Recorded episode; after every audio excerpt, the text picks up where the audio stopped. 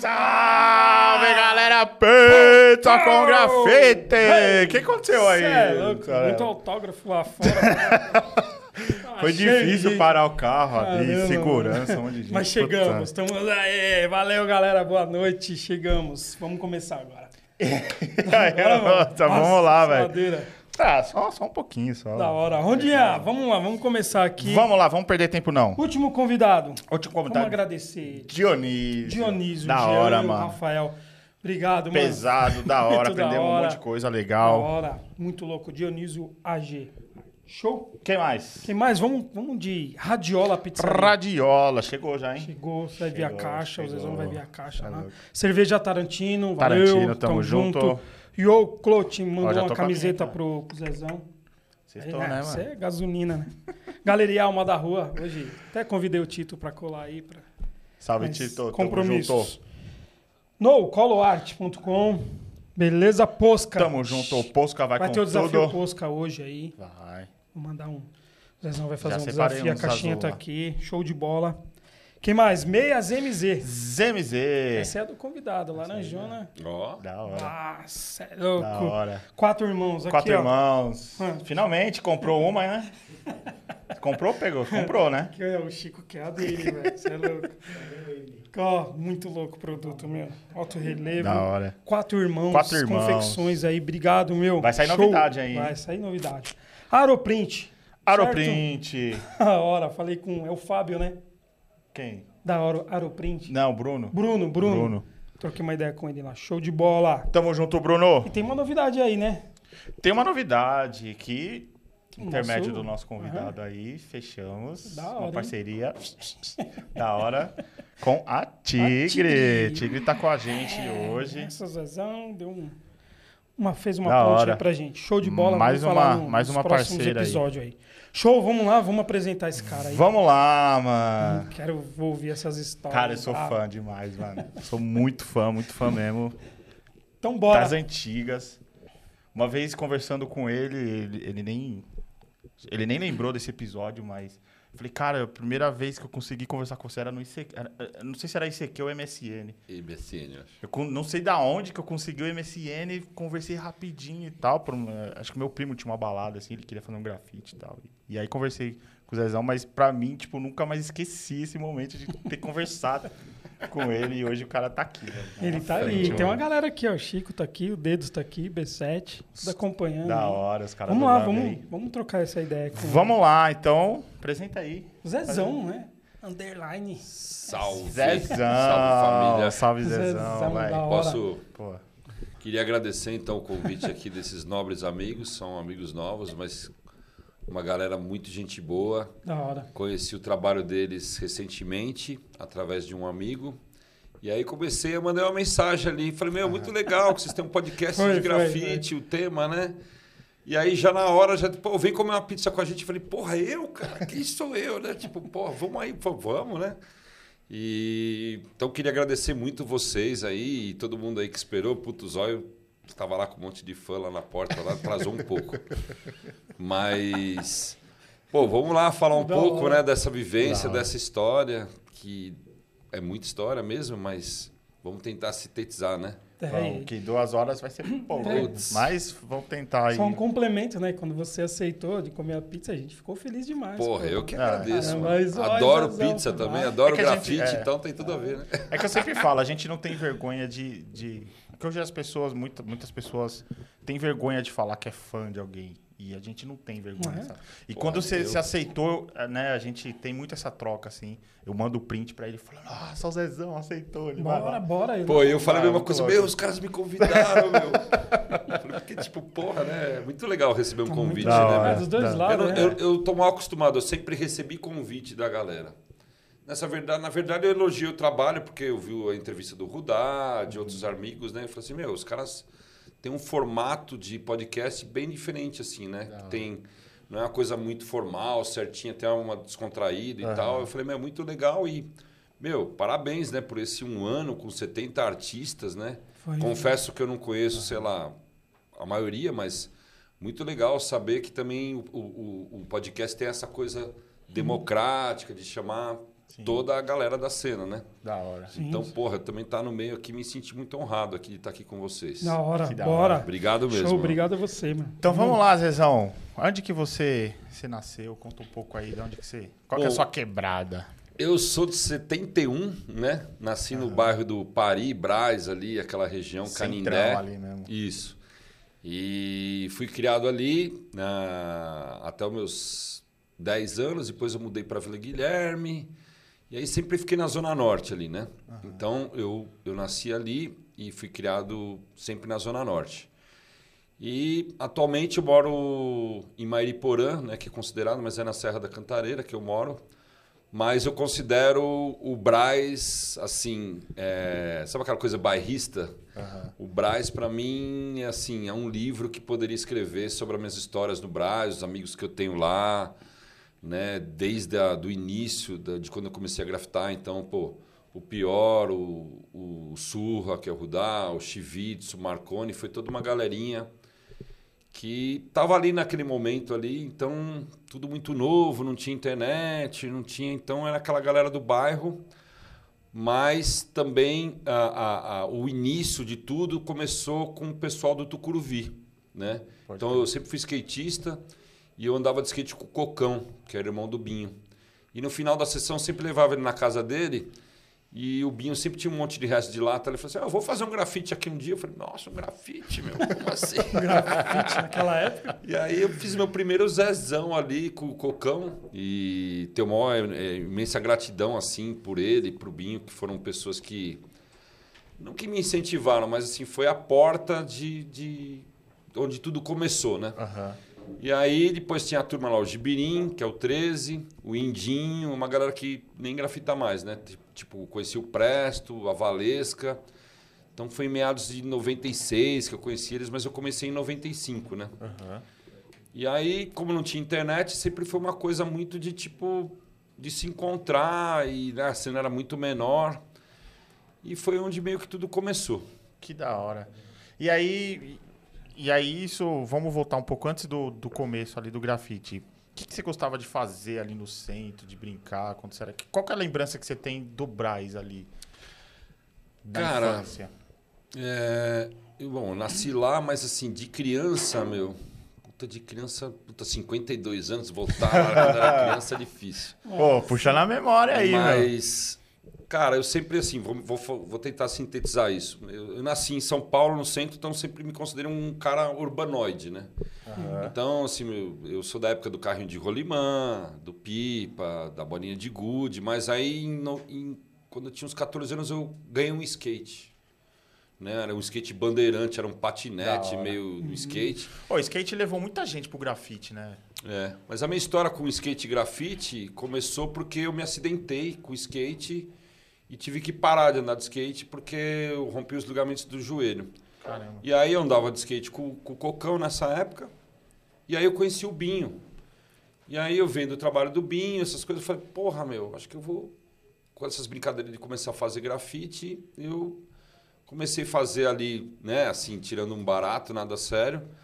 E aí eu lembro que né, na- em 95, 96, o Binho tinha na casa dele, ministrava uns cursos de, de, de grafite. Em 95, É. cara. Caramba, mano. E para mim também essa coisa do, do movimento urbano, o hip hop também foi quando eu conheci o movimento hip hop, né, em 95. Mas se eu puxar um pouco mais a memória que eu tô lembrando agora, eu vendo uma cultura da adolescente skate punk. Então eu fazia tags, na época eu fazia um Zé VG com a galera da turma da Vila Guilherme. Aham. Eu fazia de pincel atômico, era tipo um, um Zé assim, com uma, com uma linguinha, um, um cabelo moicano, Tinha né? um skatinho E embaixo, o skatinho E o embaixo. skatinho, skatinho é de lei, Então né? esse eu lembro que foi meu primeiro tag, assim, mas eu, eu nunca me considerei, assim, grafiteiro ou artista, né? Aham. Eu vejo, às vezes, eu- amigos falando assim, não, eu, eu, eu sou artista desde que eu tinha quatro anos de idade, que eu peguei o meu primeiro papel e desenho. Assim, eu tenho, né, estudei escola, fiz desenho, mas eu, eu me considero mesmo, assim, uma afirmação como artista em 95. Tá. Antes nunca foi uma coisa muito séria, embora eh, eu gostava, a matéria que eu mais gostava era educação artística na época na escola, mas eu nunca soube desenhar nada assim, né? Até hoje eu não, eu não, sei desenhar, me considero que sou um cara que não sei desenhar. Mas eu, eu me considero assim artista de 95 para frente.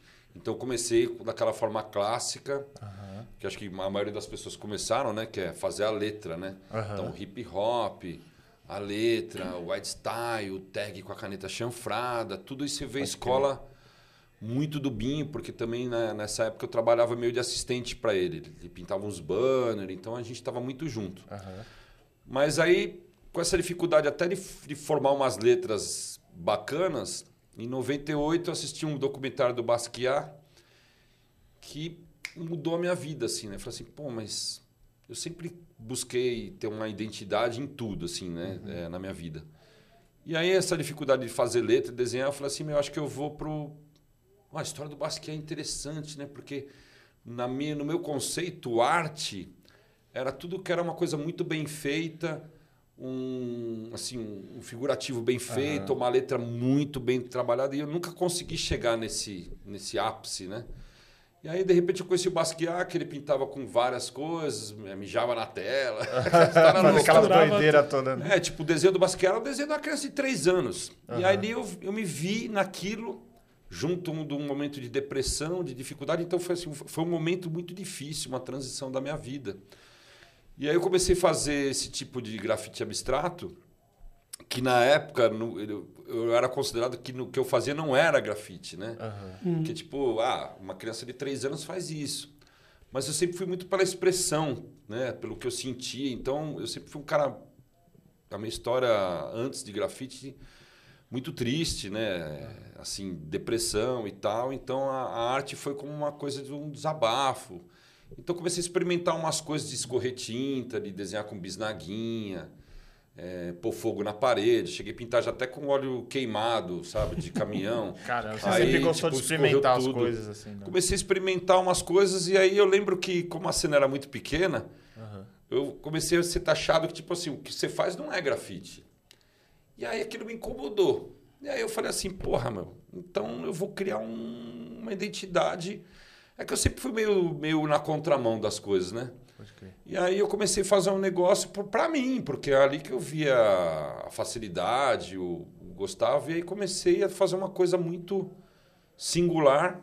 E depois eu lembro, eu até estava conversando com o Rondo outro dia, do evento que aconteceu no estádio Bruno Daniel. Santo André. Era o quê? 98 isso? Talvez? Eu acho que é noven- 99, 2000. Não lembro. E aí eu me juntei com o Fami, que é o Arthur, né? E o Spock. E a gente fez uma pilastra lá no Bruno Daniel, que era um grafite sem pé, sem cabeça, né?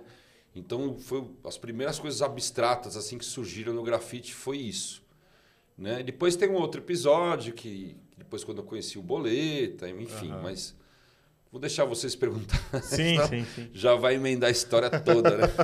O que a gente gosta aqui é de história. Não, é muita história mesmo, mas eu prefiro que vocês vão mediando essa conversa para não Que da ficar hora. muito longo. Então, e, e, e aí você começou a experimentar coisas ali em 98.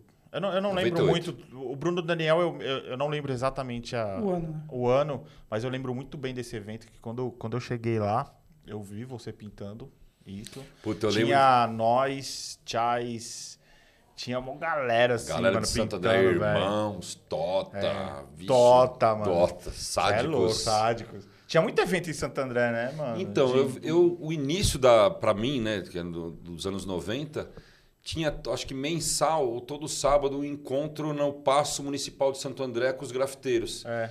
E a galera lá fez acho que uns 4, 5 eventos anual na linha do trem. Então, um dos episódios foi no Bruno Daniel. Né? Então eu colava lá, tinha. Eu percebia que naquela época o hip hop era tão novo, então tinha a galera que dançava break, era uma cultura mais realmente fechada, a gente não tinha internet, não tinha muita comunicação.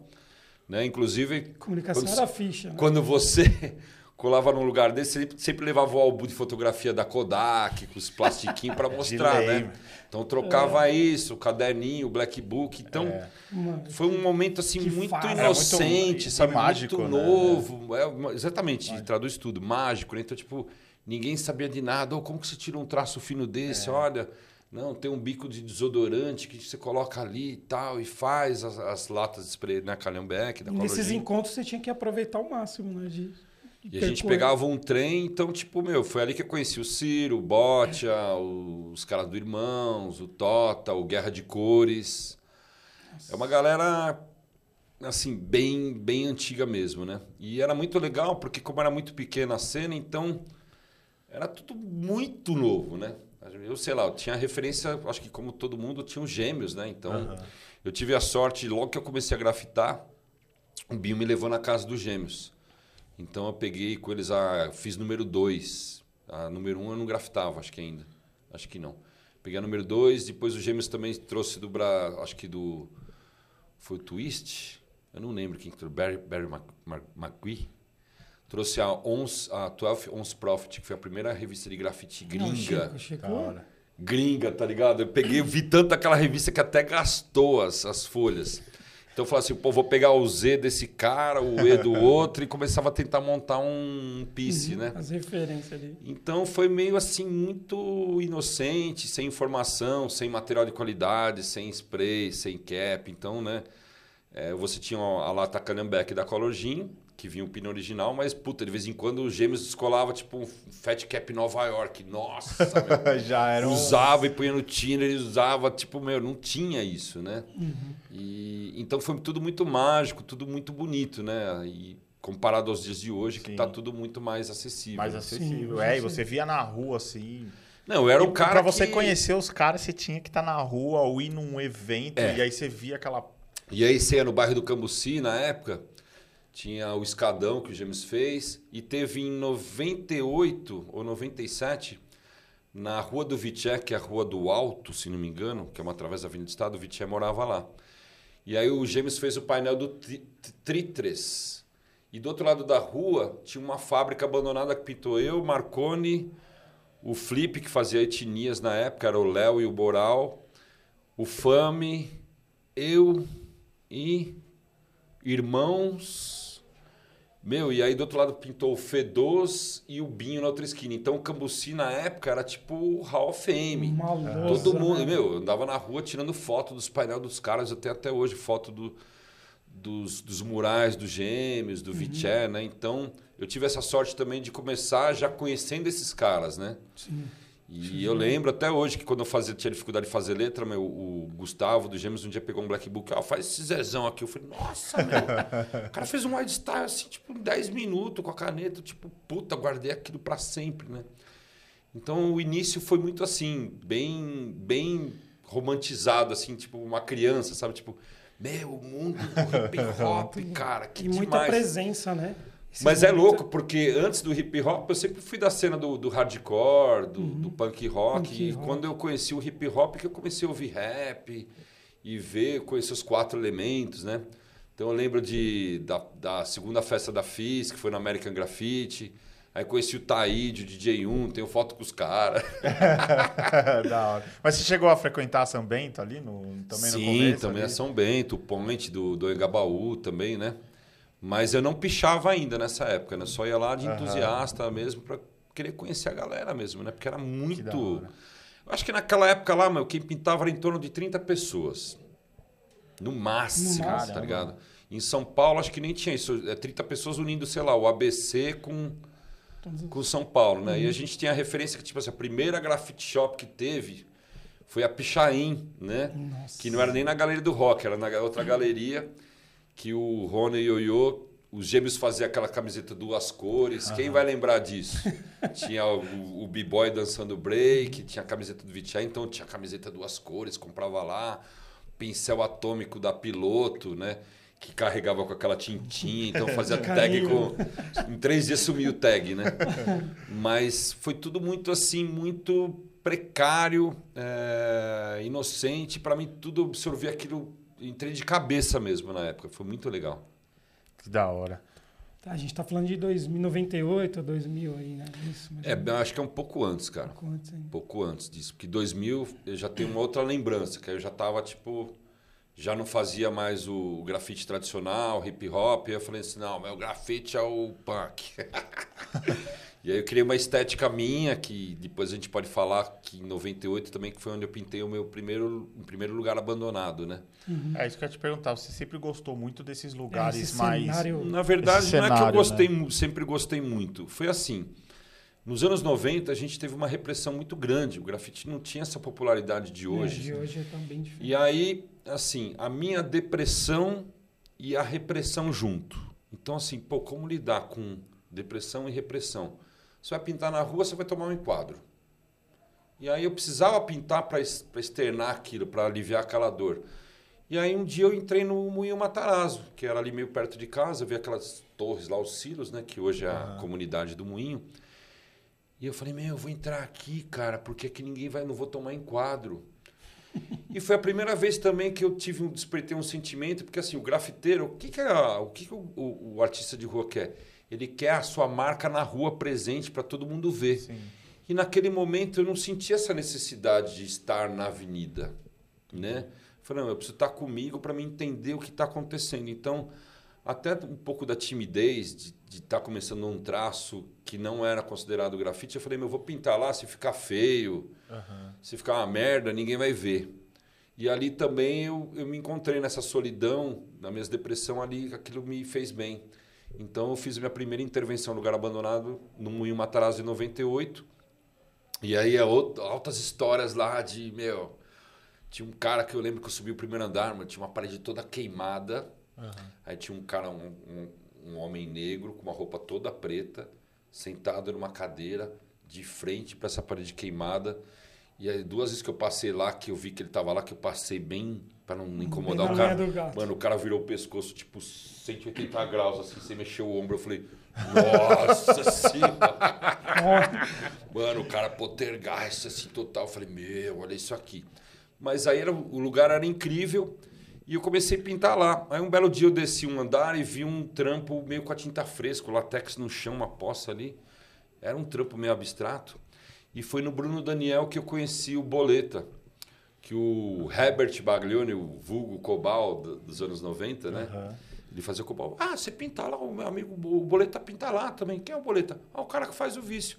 E aí eu conheci o Boleta no Bruno Daniel. Do Bruno Daniel. E aí era a mesma coisa, o Boleta era metalúrgico, eu era motoboy, a gente curtia, sei lá, na época, NoFX, Cólera, essas coisas, e tipo, meu, curti o rolê dele. Ele falou, você vai lá naquele lugar também? Eu falei, ah, eu vou, eu gosto desses lugares e tal.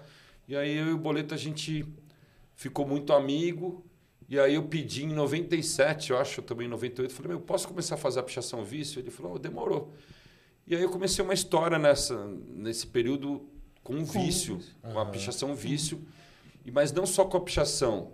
Eu e o Boleta, a gente começou a pintar em lugares abandonados umas coisas muito psicodélicas, experimentais, né? Da hora. Inclusive, eu mostrei para vocês uma Sim, foto sim. que eu tenho lá na, na Presidente Wills, que tem, tipo, o boneco do, do Gêmeos, lá, o do Otávio, e eu e o Boleto, uma maçaroca abstrata de crer. esmalte, com latex, tudo assim. Então, foi um... Foi, ali também foi uma outra fase pós, sei lá, vou falar, pós hip hop, onde eu abandonei o, o White Style, o, o Peace. E aí eu conheci um cara que curtia as mesmas coisas que eu. hora. tipo, que curtia picho, rock, punk e tal, tudo. E aí, além do boleto da bicicletinha dele, eu também tinha a minha. Então a gente chegou a fazer muito rolê de, de lugar abandonado, jogar a bike do outro lado de cima do muro, pular e entrar no moinho. Pô, vocês viveram São Paulo intensamente, né? Sim. E aí ele morava no Vila Ema e eu morava no Brás. Então a gente sempre se encontrava no meio do caminho. E tinha o BN também que fazia vício. E eu lembro na época que a gente fumava, nem eu ele, nem ele sabia bolar um beck, tá ligado? No rolê. O BN ia lá, o BN ia no rolê só pra bolar uns beck pra gente com folha de pipa. Tinha um beck vermelho, amarelo, verde. Nossa, O cara ia lá, o Benny não falava nada, tá ligado? Ele só, Benny, bola mais um ali. O cara pegava bola, folha de pipa, jornal, papel de que pão. achava no rolê? Mano, era aquelas coisa ruim demais, né? Craft, Mas, saco meu, de pão, tá ligado? Eu e o boleto, as mãos sempre cheias de graxa na unha e tal, tudo. Eu falei, mano, deixa o cara bolar, lá, vamos pintar aqui. O Benny nunca pintava nada. Ele só ia no rolê pra fazer isso, né? Então foi, foi, esse foi o início de uma segunda, vamos falar assim, et- etapa, Etapa. onde eu comecei depois e falei, meu, lugar abandonado é o que liga, porra, vou, o moinho. Aí começamos a arregaçar o moinho, pintar aquilo direto. Aí eu comecei a pesquisar outros lugares, eu comecei a me encantar por lugar abandonado. Aí teve a, a, o Moinho São Caetano, aí tinha uma fábrica também na Avenida do Estado, lá na frente, lá perto de Utinga, também pintei lá. Aí pintei na antiga fábrica de papel Clabin, que ficava no Tietê, Sim. ali onde hoje é a faculdade, tem aquela uhum. torre lá. Inclusive, eu tive um episódio com um amigo meu que deve estar assistindo aí, o poeta, meu, que tipo, eu, depois de um tempo, eu assinava uma CRIO que era FDS que significava foda-se. E aí entrei numa sala e comecei a riscar lá um F, um foda-se gigante. Nossa, Daqui a pouco chegou, chegou o segurança lá, meu, tava eu e ele, ele, mano, o que vocês estão fazendo aqui? Eu, fazendo um grafite ali. Ô, mas o que que tá escrito aí? ele pegou meu sketch escrito foda-se, mano. Você tá tirando. Aí nós tava com um monte de garrafa de latex. O cara tá assistindo, ele é prova disso. Ele colocou as, as garrafas de latex tudo ali e brincou de tirar ovo, mano. Ele dava uns tiros, eu falei, puta, errou todos os alvos, né? Aí quando foi pegar as garrafas, mano, tava todos os projéteis furava lá, a garrafa mas nem balançava, as tinta caindo. Aí ele falou assim, ó, vou fazer o seguinte, RG dos dois. Ele pegou meu RG e falou, vamos ver se você pichar aqui. Ele pegou, escreveu meu nome na parede, colocou meu RG, meu e dele e falou assim, ó, se vocês voltarem aqui, mano, vocês estão fodidos. Caramba. Aí liberou a gente e falei, meu, não posso deixar meu RG na parede lá, cara. Mano, no dia seguinte né, eu voltei lá, mano, assim, falei, mano, é, agora é o nunca. Voltei com preto fosco lá, entrei só. Paguei o bagulho e nunca mais voltei lá. Porque era um buraco que tinha na parede, né? Era uma fábrica, mas tipo, o acesso da fábrica era um buraco que tinha na parede, então você entrava lá, mano. O lugar era muito louco, né, meu? Ruínas, tudo quebrado, a torre. O cenário louco. E o cenário, então, foi ali também nesse período que eu me, me despertei o olhar para a fotografia. Porque até uhum. então eu fazia o grafite e registrava ali no quadradinho o meu piece ali, né? Uhum.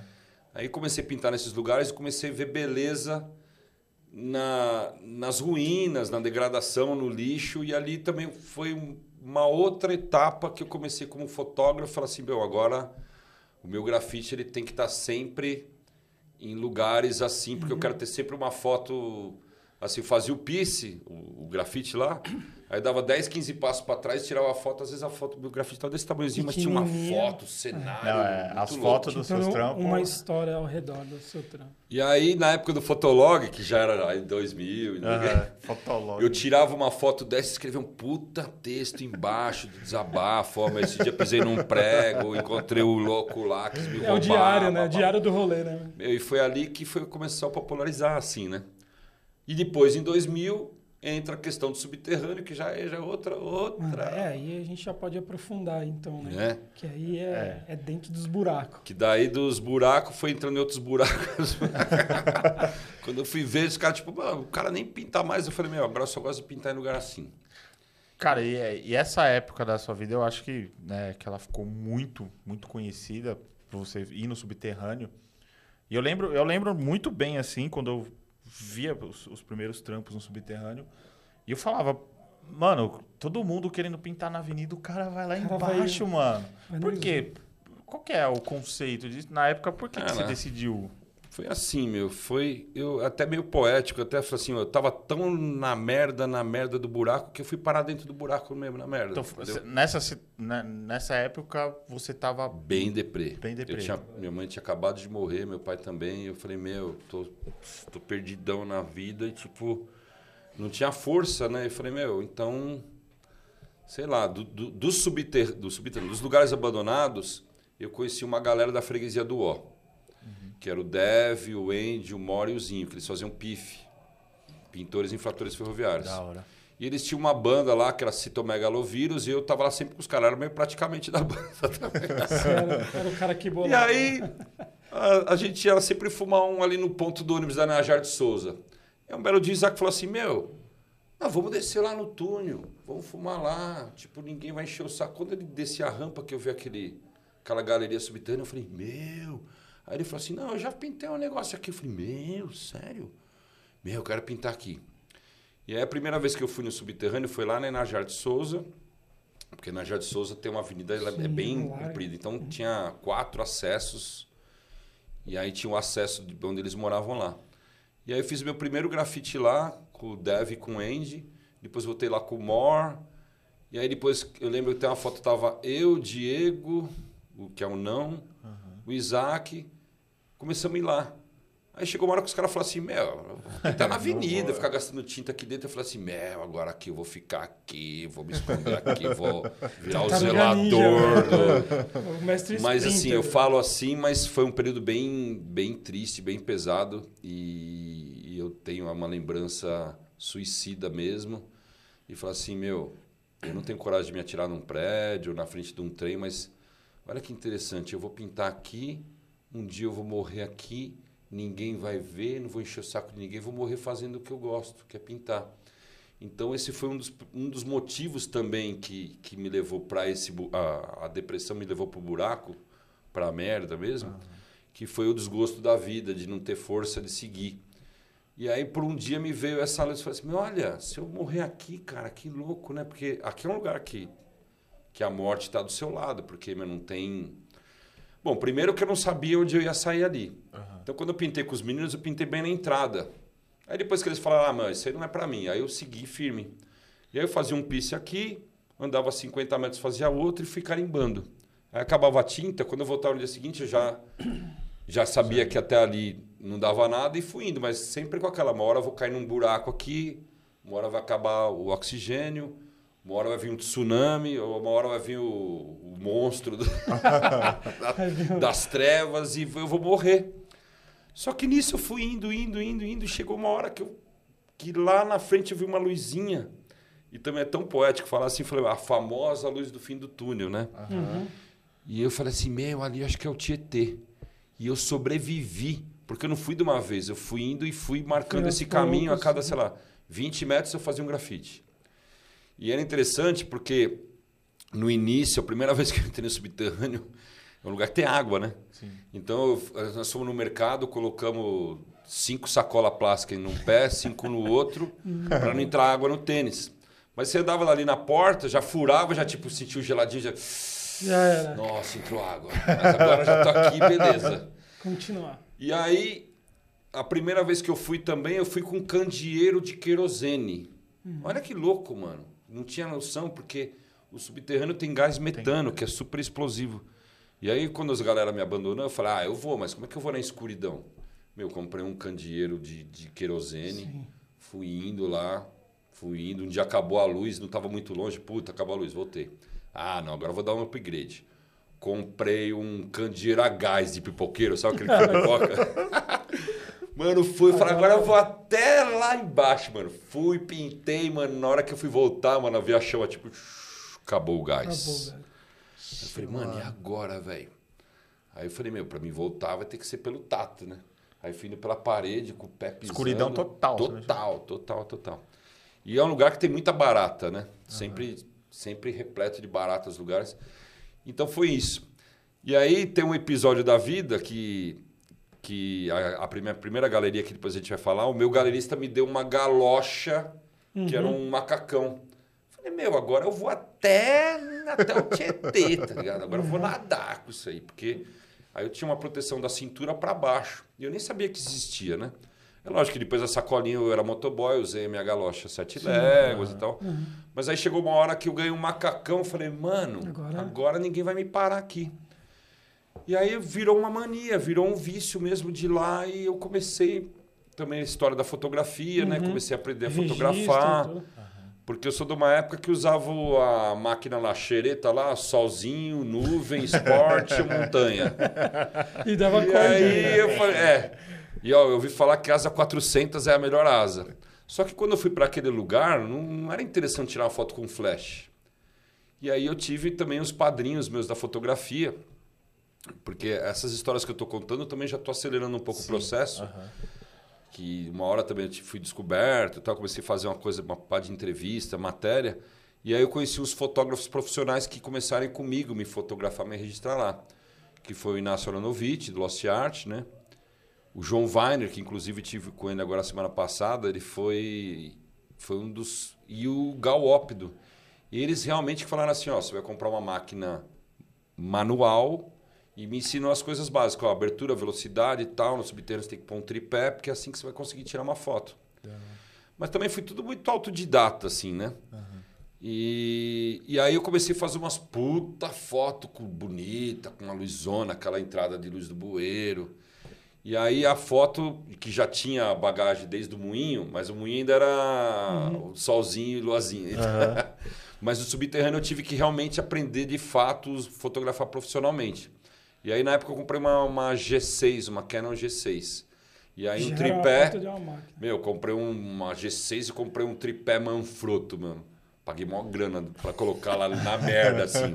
Colocar o tripé na bosta Literalmente na volta. e tirar as fotos. Comecei a fazer light paint. Então, é, uma hora também depois eu vou falar dessas pessoas que, que eu tenho uma gratidão mesmo, é, porque acho que a gente, pelo menos eu, né, meu, tudo que eu aprendi e consegui foi Sim, sim. com o apoio de muitas pessoas e eu sou muito grato a todas essas pessoas porque me ensinaram, me deram oportunidade, me acolheram, falaram que eu era artista, né, num, num momento que tipo a- a- quando eu fui chamado de artista a primeira vez, eu me senti aquilo como se fosse uma ofensa, né? Porque era tão chucro, tão resistência, assim, né? Rebeldia, que fala, meu, o artista é quem tá na galeria. Eu falei, não, mas o que você faz é arte. Eu falei, não, mas eu sou grafiteiro, eu sou pichador, eu sou artista. Então, essas galeras também foram falando, ó, não, o caminho é esse e tal, e eu fui, tipo, também rompendo alguns certos preconceitos, algumas resistências para falar assim, pô, a gente também tem que porque depois eu não morri, né, galera? No final das contas eu não morri no esgoto, né?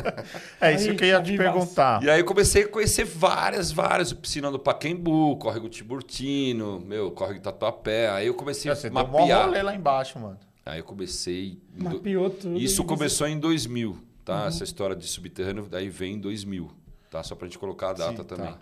Uma coisa que eu ia te perguntar, lá, lá embaixo, é questão de saúde. Teve algum momento que você pôs a sua saúde muito em risco, assim, que você falou, mano, não, acho que eu não vou mais voltar?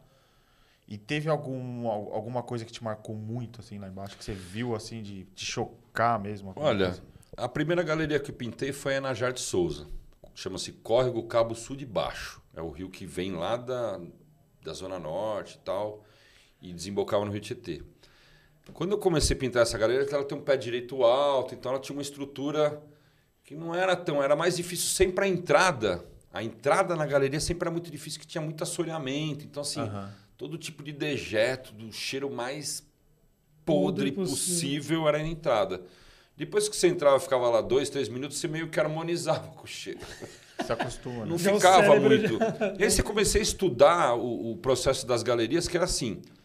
Quando era época de chuva, era perigoso você estar dentro. Mas, ao mesmo tempo, a chuva ela lavava essa água parada. Mas, na época de seca, que nem, por exemplo, agora, entrar lá é morte. Por quê? Porque quando não chove, aquela água de esgoto ela fica parada e gera o tal do gás metano.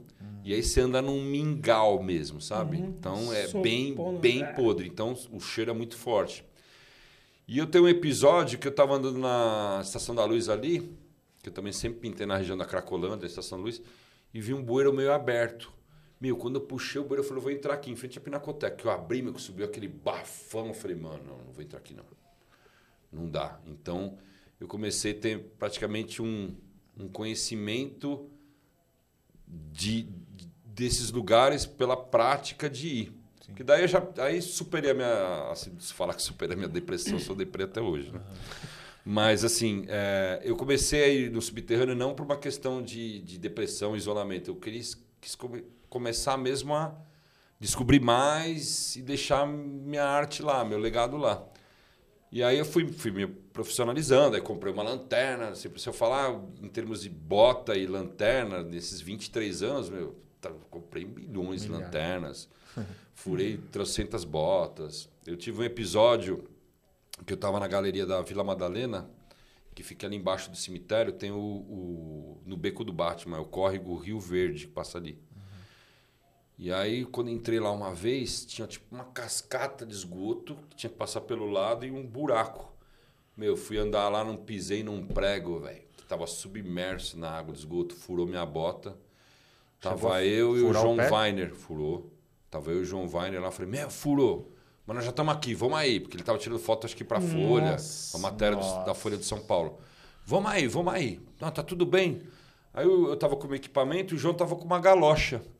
Aí chegou uma hora que também entrou água na galocha do João. O cara, ah, vamos aí. Então vamos aí, mano. O João fotografou o Carandiru, chacina e falou, Zezão, isso aqui pra mim não dá nada, vamos aí. Aí eu fui embora, não fui no hospital, no dia seguinte acordei o pé inchadão. Falei, puta, acho que zoou, né? Aí eu fui no hospital lá, falei, o cara, ô, ô, tudo bem? O que, que aconteceu no seu pé? Aí o cara já, né, anotando, eu pisei num prego. Ele, puta, um prego? Ó, então antitetânica, não sei o que. Eu falei, peraí, deixa eu terminar a história, doutor. Esse prego estava submerso numa galeria de esgoto. O cara pegou, rasgou o prontuário. Mano, me receitou umas 15 doses, sei lá, antitetânica, hepatite B, é, lectospirose, mano, não lembro. Era um coquetel de vacinas. E aí, meu, tomei durante. Fiz em três sessões, acho que foram 12 doses. E aí, de 5 em 5 anos, eu, eu teria que Voltar aí. tomar essa vacina, porque eu estava trampando em lugar de, de risco de vida, de contaminação. Você acha que eu voltei? Aí, com o tempo, acho que eu fui também adquirindo uns anticorpos, né? Porque, É, meu, você Coca-Cola, Coca-Cola, sei lá. Mas tem histórias assim de fotógrafos irem comigo e agachar e cai o flash dele na água. Ou o celular, ou a chave do carro, e o cara, meu, meu, caiu, caiu. Peraí.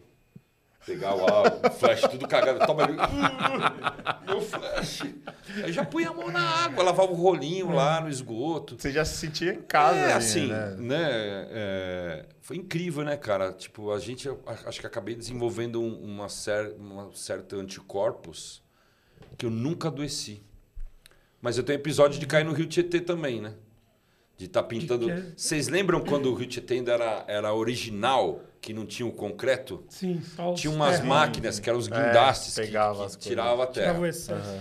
E tinha um. No início dos anos 2000, era, foi uma febrinha dos grafiteiros. Eu, o pessoal do, do Nós, o pessoal da minha crio. A gente gostava de, de madrugada, pintar essas máquinas, fazer bomba nisso. né? Ó, Chico. Aí tava eu, Chico já. ó. tava eu e o mano pior, o Leandrinho, que é lá da quebrada lá. Ele falou: Não, eu vou pintar aquele guindaste, eu vou escrever come lixo no guindaste. Aí eu falei: ó, Você fica ganhando aí na marginal e eu vou pintar lá. Meu, eu comecei a pintar e ele falou: Nossa, sujou, sujou, sujou.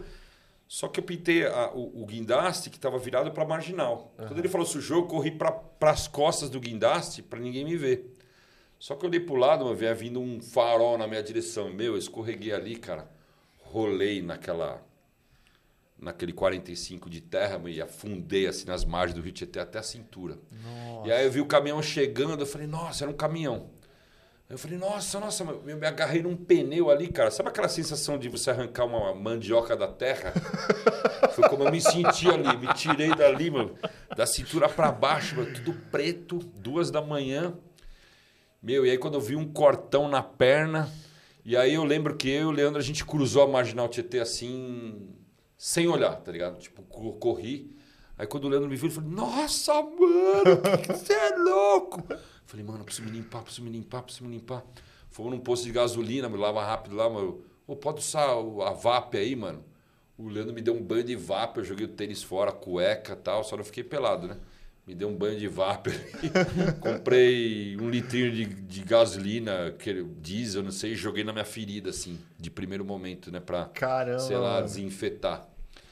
E nunca, Tipo o Rambo nunca, mesmo, né? nunca Só faltou tacar fogo pra é, mas, meu, né? o Leandro não sabia se chorava, se ria. Ele falava assim, mano, você caiu dentro do Tietê, doideira. meu, e depois, quando eu voltei pra casa, né, a minha ex-mulher falou, ó, vou sair de... Ela já sabia que eu saía de madrugada pra pintar. Meu, eu voltei pra casa, abri a porta. no Pianinho. Pianinho. Quando eu entrei em casa, ela... Meu, você pisou na merda, cara? Tira esse tênis e põe no quintal, mano. Quando ela acendeu a luz, ela me viu lá todo... Mano, quando eu falei aquilo, ela falou, vai dormir com os cachorros, mano. Vai deitar na cama aqui. Fala, eu não pisei na merda, eu caí, Eu né? caí. Então, afundei na merda. tem essas duas lembranças, assim, de acidentes tal e de acabar a luz, né? De acabar a luz também deu um pânico. Porque eu falei, puta, agora acabou a luz, cara. O Leandro vivenciou, Porra, imagina. vivenciou uma história desse brincar de fogo. Olha que loucura, mas você acendeu um uísque. Fumar um beck no subterrâneo. Imagina a loucura, você dá um trago com metano, com bactéria, com lectospirose e barata junto. Fora É o trago da morte, né? Fora a explosão. E aí um dia tá, as, as escadas que davam acesso ao bueiro sempre assoreadas com um monte de plástico e as baratas moravam ali dentro. Falei, ah, Leandro, vamos fazer o seguinte, mano. Vou tacar fogo nessas baratas. Peguei o isqueiro, mano. Começou a derreter o plástico da escadinha. Daqui a pouco aquela escada começou a pegar fogo, mano. E aí, tipo assim, além de poder ter explodido, ficou o maior cheiro de, de, plástico queimado, acabou o oxigênio dentro da galeria, mano. Todo mundo tossindo lá, aquela fumaça preta. Porra, mas foi pôr fogo lá dentro do esgoto, velho, que louco. então, tipo, perrengue, perrengues que, que eu que ainda lembro, assim, né? Mas muita coisa aconteceu. Não. Mas não foi, não foi só nas galerias de São Paulo que você já foi, você já fez em. É, nesses 23 anos, eu, eu com certeza explorei muito São Paulo, né? Uhum. Tem gente que olha para mim, meu, você conhece tudo? Eu falei, cara, eu não conheço tudo, porque você imagina esse tamanho de São Paulo, quantos é córregos tem. Muito, né? Eu posso afirmar que eu conheço no máximo 15. Uhum. Nem, nem chega a isso. E muito ainda. Né? Uhum.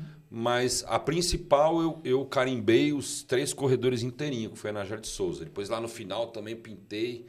Então ali, ali eu tenho muita história, que eu conheci pessoas que moravam ali. Isso, né? é, até em cima do, até que o, da pergunta do Honda, você contou uma história uma vez pra gente sobre uma família que você encontrou, né?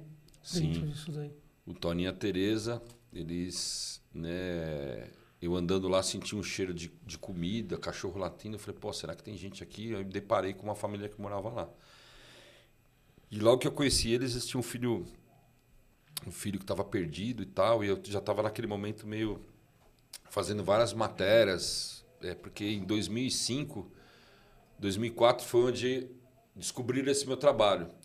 E aí foi ali onde eu comecei a fazer várias mídias, reportagem, revista Isto É, revista Veja, comecei a fazer muita coisa assim por causa desse trabalho, que era um trabalho meio inusitado, né? Tipo, porra, tem um cara que vai lá.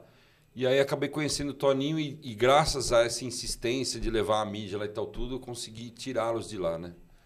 Mas daria um podcast se eu falasse dessa minha Só relação com, com, com, essa galera que passou Natal comigo na minha casa. Eu contei para vocês, né? Ah, eu tirei eles pesado. do Natal lá e falei, mas vocês vão passar o Natal comigo em casa. E aí eu tirei eles do esgoto, foram para minha casa e depois eu levei eles de volta pro esgoto, que foi mó triste, assim, né? Caramba. Mas depois eu ouvi dizer que um político acabou dando uma moradia para eles e, tipo, puta, pra mim, eu já tinha mó fé que, que com o meu trabalho ia conseguir Algo ia acontecer, fazer. Né? Um complemento né? disso. E pelo bairro que eu morava também, né, galera? Que era um bairro que minha casa ficava entre dois albergues no Canindé, então tinha muito morador de rua, uma situação muito triste, muito sujeira, muito deprimente. Então eu também senti uma necessidade de fazer arte para essa questão social, para essas pessoas, né? Então, é, o trabalho começou a ter vários motivos de fazer o trabalho, sabe? Tipo, vários propósitos. Não era simplesmente uma autopromoção, um exercício de arte, uma coisa minha de terapia. Uhum. Eu comecei a ver que meu trabalho ele podia é, somar. Então, eu comecei também na rua, tirando a questão subterrânea, comecei a pintar só em lugares de exclusão social, né? Então no meu bairro tinha muita exclusão social. É, na Cracolândia eu fiz muita coisa e, e embaixo de ponte, de viaduto, acabei conhecendo muitas pessoas também por, por estar sempre no não convencional, né? Aí eu comecei a virar um cara meio na contramão. Uhum. Porque todo mundo queria a avenida e tal, tudo. E eu falei, meu, eu, eu tenho que ter um propósito na vida. E foi aí onde mais eu ganhei mais também respeito, não, não pela cena. Acho que na cena nunca fui muito respeitado. Mas as pessoas vinham de fora e falavam assim: porra, o que você faz tem muito sentido, né? Porque você vai lá num lugar que ninguém quer ir, que mora uma pessoa que é super perigoso, violento, contaminado, você vai lá e pinta para essas pessoas. Isso me dava uma satisfação muito grande, porque eu conseguia sensibilizar, trazer um, deixar um pedaço de mim ali, sempre nesses lugares. Que da hora. E eu sempre fui muito carismático pro pessoal da rua, né? Então, é, muitas situações de encontrar um cara na rua e falar: Ah, você que faz negócio? Meu, já vim nos. Nossa, cara, você espalhou isso só em lugar zoado, porque esses caras só frequentam lugar zoado, não vai sim, lá na Paulista, né? Então, ficou muito popular entre os mendigos e os moradores de rua, né? Aí eu fiquei famoso entre os caras. E para você? E para mim, muito feliz. satisfatório. Aí me, me deu sempre mais força de, de seguir com esses propósitos. Uhum. E do esgoto e do Rio Tietê, que também eu fiz o meu primeiro grafite nas margens do Rio Tietê quando recebeu o concreto, foi onde eu também falei assim, pô, meu trabalho que também já tinha uma identidade azul, que também é uma outra história, que passou por outros estilos, outras uhum. cores. Eu falei, meu, o azul para mim é um. Nem fui eu que criei esse, esse rótulo. As pessoas falam assim, oh, você que faz aquela aguinha na margem do Rio Tietê? Eu falei, sou eu. Pô, legal, né? Que você leva uma água limpa para água suja. Aí aquilo eu falei, olha que interessante a. Que legal. O, como o cara. Visão, né, das pessoas. Viu, né? Viu aquilo, aí eu, eu peguei e falei, bom, agora é isso. Eu vou ser a aguinha limpa na água suja. e aí conceitualizou. E aí depois eu comecei também a participar de outras ações, pessoas me procurarem que eram ambientalistas. Aí conheci o pessoal do Rios e Ruas, que tem o um mapeamento da, da bacia hidrográfica de São Paulo. E aí eu comecei, né, lógico, me profissionalizei depois de muitos anos, comecei a falar em palestras sobre meio ambiente, não meio ambiente de modo geral, mas assim, a minha vivência, a minha relação com as águas. Uhum. E aí o Honda me perguntou que eu não pintei só em São Paulo. Aí eu em 2007 tive a oportunidade de ir para fora e quando eu comecei para fora eu falei, meu, eu tenho que continuar esse legado internacional. Uhum. E o primeiro lugar que eu pintei subterrâneo fora do Brasil foi em Paris. Que eu tive a vivência das catacumbas uhum. que para mim assim, é, foi, ainda é, né? Eu tive a oportunidade de três vezes lá tipo, um lugar sinistro pra cacete mesmo, né? E as duas vezes que eu fui, fui com uma galerinha, que era Catafeeling, que Catafeeling é a galera que curte... Paris é uma cidade muito underground, né? Eu, de tudo que eu viajei aí, depois que a gente vai falar da parte internacional, eu acho que Paris é a cena que eu sempre mais me identifiquei, porque, meu, é o real grafite mesmo, ilegal, bomb, tag, todos os carros todos bombardeados, caminhão, metrô. Né? Pintar um metrô em Paris é tipo um portfólio, sabe? Tipo, carro, uhum. puta, trenzinho verde e branco, lá, metrozinho. E lá eles são muito. Tem essa parte da cultura underground que é fazer a visita nas catacumbas. Só que as catacumbas não é uma coisa também de grafiteiros, né? Uhum. Na minha terceira vez, eu tive a oportunidade de ir junto com o Psicose, que é o More, né? O, é o, o zelador do subterrâneo, né? Ele, ele casou dentro das catacumbas. Né? história Muitas histórias muito... loucas. Eu estive com ele lá. Então, é, aí eu fui pintar os subterrâneos da Alemanha, pintei na Califórnia, pintei em Londres, pintei. Putz, agora. Eu pintei muito subterrâneo. Pintei na Inglaterra, pintei Brighton, pintei Londres, Birmingham não. Mas aí eu comecei fazer essa coisa subterrânea. Fui para Praga, mas eu não pintei o esgoto de Praga. pintei os túneis do metrô de Praga, na República uhum. Tcheca. Uhum. E aí comecei a fazer também um meio um portfólio internacional de cultura underground, né? Então, Sim. resumindo a minha história, eu comecei em 2000 a me interessar muito por cultura underground. E também fui muito nomeado pelas pessoas, meu, você é um artista underground. Porque underground tem várias conotações, uhum. né? Mas a galera falava assim, não, mas é o underground mesmo. tipo, e aí vem uma coisa do punk, da pichação e tal, e aí eu me vi nisso. E aí praticamente o hip hop ficou um, uma coisa meio uhum. pra galera do hip hop, sabe? Entendi. E... A sua essência sempre foi underground, punk rock. Sempre, né? sempre. E aí acabei criando uma identidade e acabei ficando meio popular por essas escolhas que por um acidente acabou dando certo, né? Porque no início era uma coisa tipo assim, meu, vou me isolar, vou me esconder, vou, vou experimentar uma coisa que se ficar feio ninguém vai ver. E aí no final gerou uma identidade e até hoje as pessoas Caramba, associam o meu trabalho a, um, a, coisa do underground. Né? Sabe uma coisa que eu, que eu gostei muito de ver no seu trampo? Era, quando você foi para baixo, você, você fez muito lá embaixo.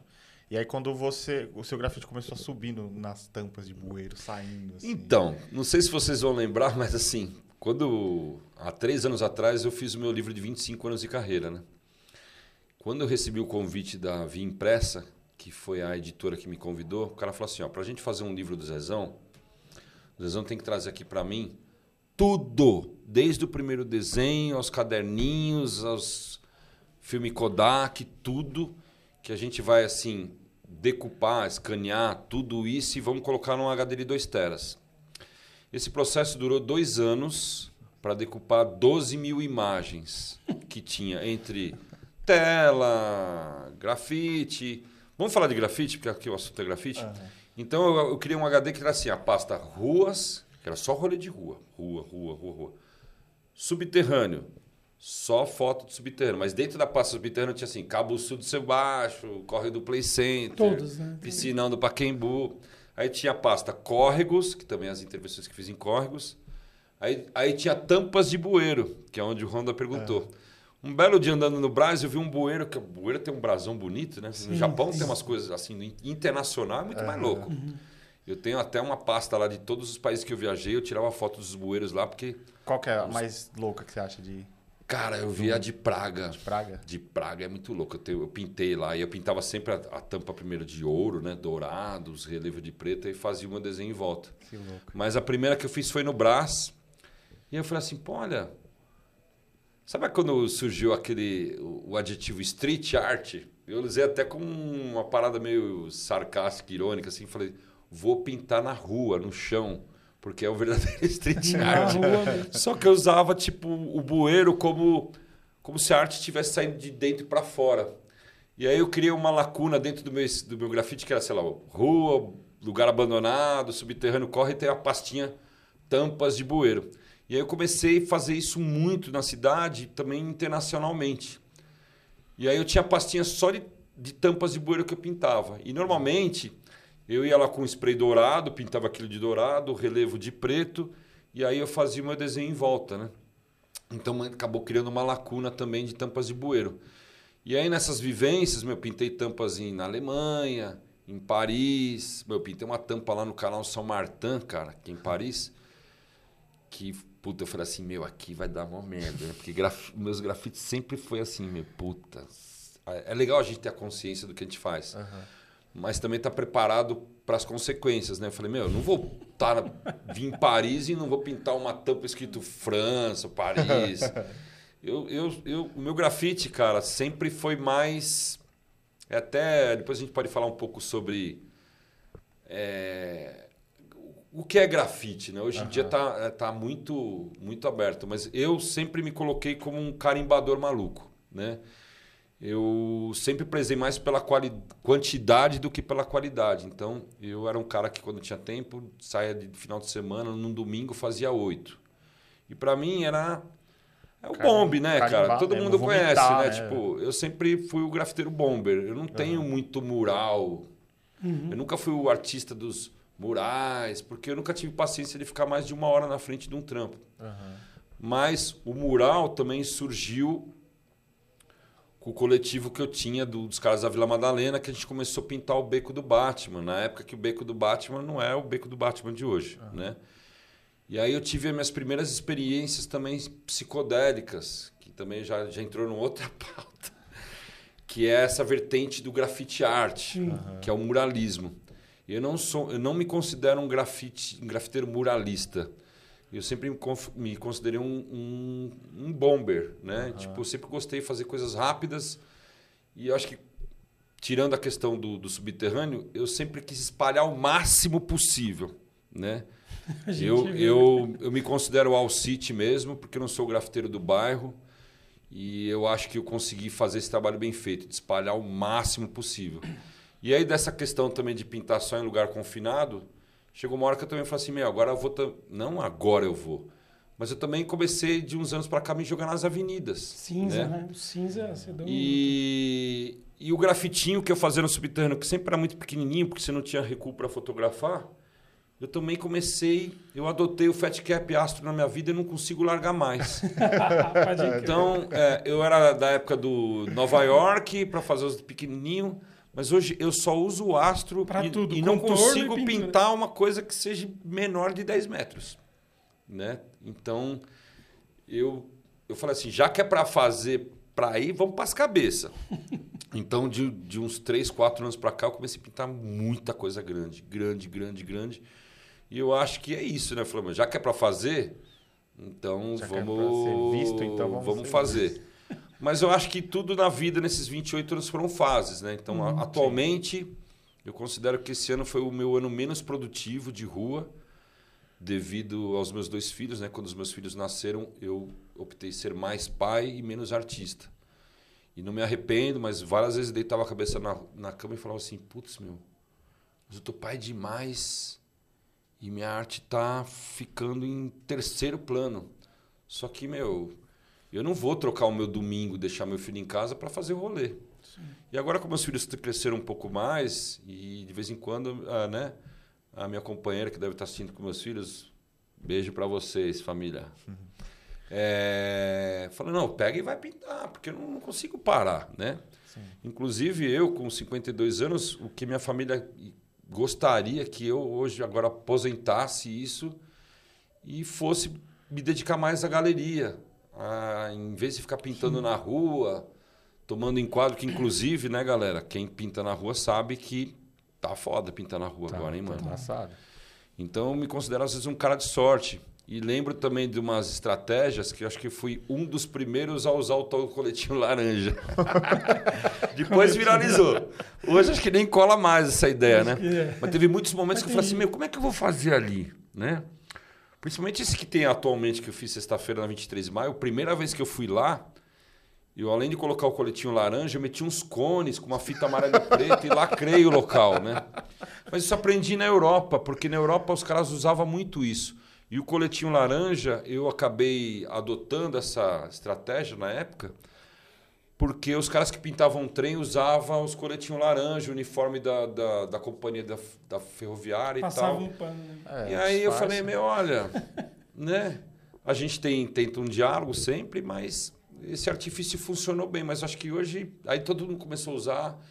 E hoje acho que. É, acho que os caras já ganham. É, né? entendeu? Tinha gente que cheguei a ver que tava com esse grafiteiro nas costas. Meu, como assim, né, velho? Com crachá, entrega, né? fazer um crachá. Puta, né? Mas é, são artifícios que a gente usou, Sim, né? Eu sempre fui meio 880. Quando eu ia pra rua, eu sabia, eu falei, meu, recentemente mesmo, né? Eu pintei uma parada aí, eu fiquei 40 dias sem pintar por causa das férias dos filhos. Aí um dia eu tava meio injuriado, minha esposa falou assim, meu, faz o seguinte, pega essa tinta e vai pintar. Só que minhas tintas estavam no meu ateliê, aqui no meu estúdio, aqui, que fica aqui na Zona Sul. Uhum. Aí eu peguei, fui até lá, peguei e falei, onde eu vou pintar, cara? Pô, já tô aqui na Zona Sul, falei, puta, aquele muro do MAC, do Museu de Arte Contemporânea. Meu, mas, puta, cara, para ir pintar lá, tipo, eu senti um, primeira vez na vida, eu senti um, uma espécie de medo, de insegurança. Eu falei assim, meu, se dá merda aqui, vai dar uma Depois merda. de tanto pintar assim, você ainda sente esse medo de... Cara, é que acho que com, com a idade que eu tô, com as responsabilidades que eu tenho hoje, de ser pai e tal, tudo, e, e né, é... eu acho que dá uma impressão que eu enferrujei, mas de vez em quando você tira a ferrugem. E eu, eu tenho um, um, um, um o meu amigo que grande artista, está super ativo nas ruas, que é o Cabeça de Xícara, o Jota, ele sabe que eu vivi os últimos anos para cá meio que tipo assim, mano, eu não vou pintar mais, cara. Não, não aguento mais isso, né? Tem, tem coisas que eu fiz só em três anos e não tenho mais coragem de fazer. Mas várias vezes eu me desabafei com ele, ah, meu, eu não vou pintar mais, cara. Eu tô sem vontade nenhuma de pintar na rua. Mas de vez em quando vem uma maré que você tem que. Uhum. Então eu sou um artista que eu nunca parei. Eu acho que diminui o ritmo esse ano devido aos meus filhos, mas, meu, agora eu voltei de novo com fome. É, deu pra e... perceber. Esse de sexta aí. E é aquilo, cara. Eu gosto de pintar na rua porque pintar na rua é a vivência, né? Quando você vai para um mural, muralismo, grafite arte, grafite, sei lá, fine art e tal, tudo, que é onde eu desenvolvo aquele meu trabalho mais colorido, cara, não é a mesma coisa de você pegar, porque até falando sobre conceitos de grafite, eu sempre eu sempre fui da vertente da antiga, né? Uhum. Fui educado de uma forma, sei lá, Nova York, os grafites nasceram nos, nos trens, nos metrôs, no bairro, sempre de uma forma de demarcação de território, da quem não assistiu Warriors, né? Sim. Então as gangues, tal tudo. E aquilo ficou para mim até hoje assim. Eu acho que para mim o grafite não é você saber pintar com spray ou ter uma técnica. Até porque, se for falar isso, eu estou reprovado, né? Eu nunca uhum. tive um cara. Meu desenho não é técnico, uhum. né? Meu processo de criação é uma coisa muito intuitiva. Eu falo que às vezes incorpora ali e a mão vai sozinho. Eu não levo um, eu não tenho um planejamento. Olha, eu vou fazer assim. Hoje a galera até faz aquele xizinho, bola. é verdade. Os, Mano, os o grafite hoje ele tá muito, muito acessível mesmo, Aham. assim, muito fácil em termos de informação, material de qualidade, várias marcas, essas técnicas, né? Então, acabou ficando popular até demais.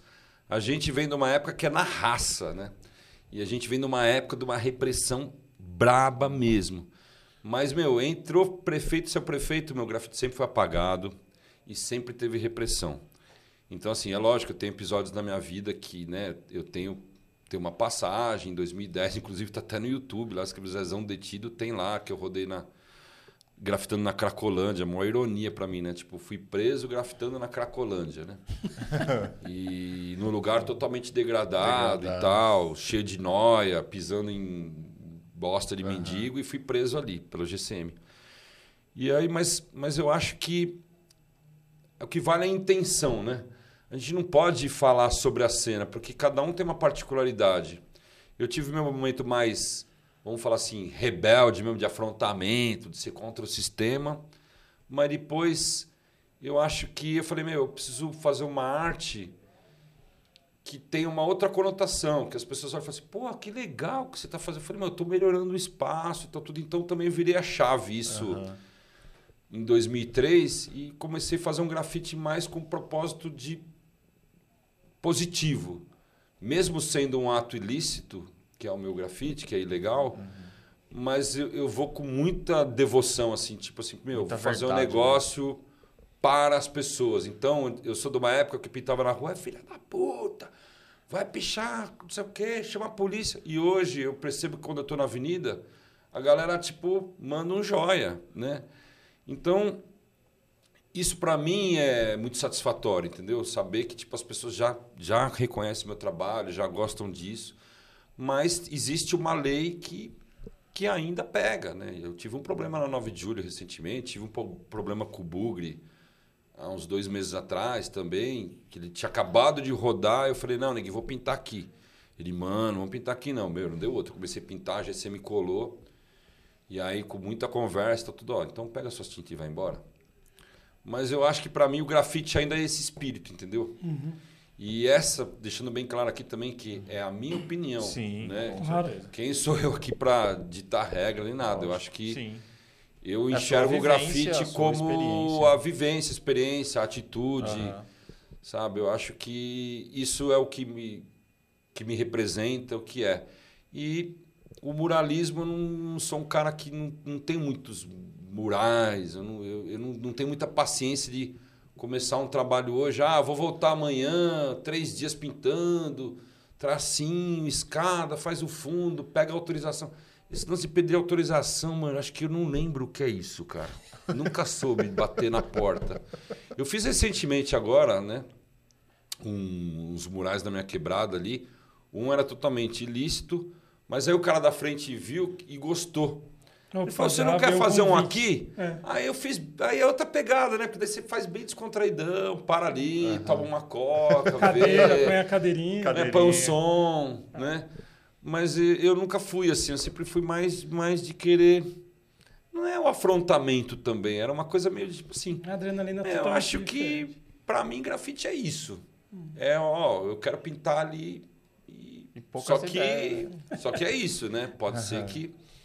Mas, ao contrário, também, deixando bem claro, eu sempre pintei espaços públicos. Espaços privados, eu não. Cara, eu acho que eu nunca fiz. Se eu ver uma porta. Assim, eu não sou o grafiteiro da porta de aço, da galera assim. Eu acho que o espaço privado, pra mim, se eu ver um muro, eu prefiro bater na porta e falar assim: meu, posso pintar aqui o seu muro, né? Mas eu sempre fui o grafiteiro do muro cinza. Aham. Sempre do viaduto, da avenida, ou do lugar abandonado, ou do córrego. Eu nunca me. Nunca. Sei lá. Não, não teve graça para Aham. mim ir lá e. Né? É lógico, eu tenho vários murais, inclusive no início do, do Beco do Batman, na Sumaré. Eu tinha um grupo que chamava. Que era os FDS, mas era a galera Zignation. Então, nesse período, a gente teve muita experiência psicodélica também, de tomar um negocinho e ver tudo aquilo, né? E eu tenho um irmão aí, que nem se está na, na live, mas o High Graph foi um cara que, tipo, para mim, um guru, um cara que me ensinou muita coisa de vida, mas o meu grafite colorido surgiu de uma necessidade, porque naquela época não tinha dinheiro para comprar spray, eu era motoboy, e ele falou: Meu, tem um monte de resto de lata aí, vamos fazer um grafite, ah, umas bolinhas, dá para fazer um tag. Acho que, meu, tem 300 latas dessa. Aí ele jogou no meu peito, e falei: Puta, o que eu vou fazer com isso aqui?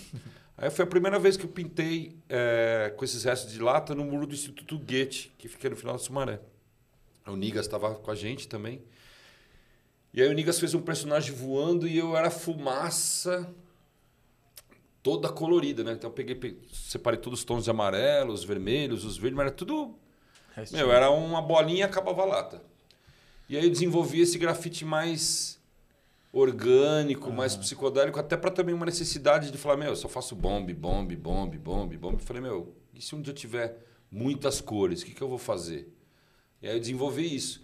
E aí de 2000 a 2003 a gente fez muitos murais no bairro, na região da Zona Oeste, aqui, Pinheiros, Vila Madalena, Beco, sempre com esse coletivo. Era tipo eu, Rai Graf, os caras do Chais, o Boleta, o Dev, tinha o Dinho também.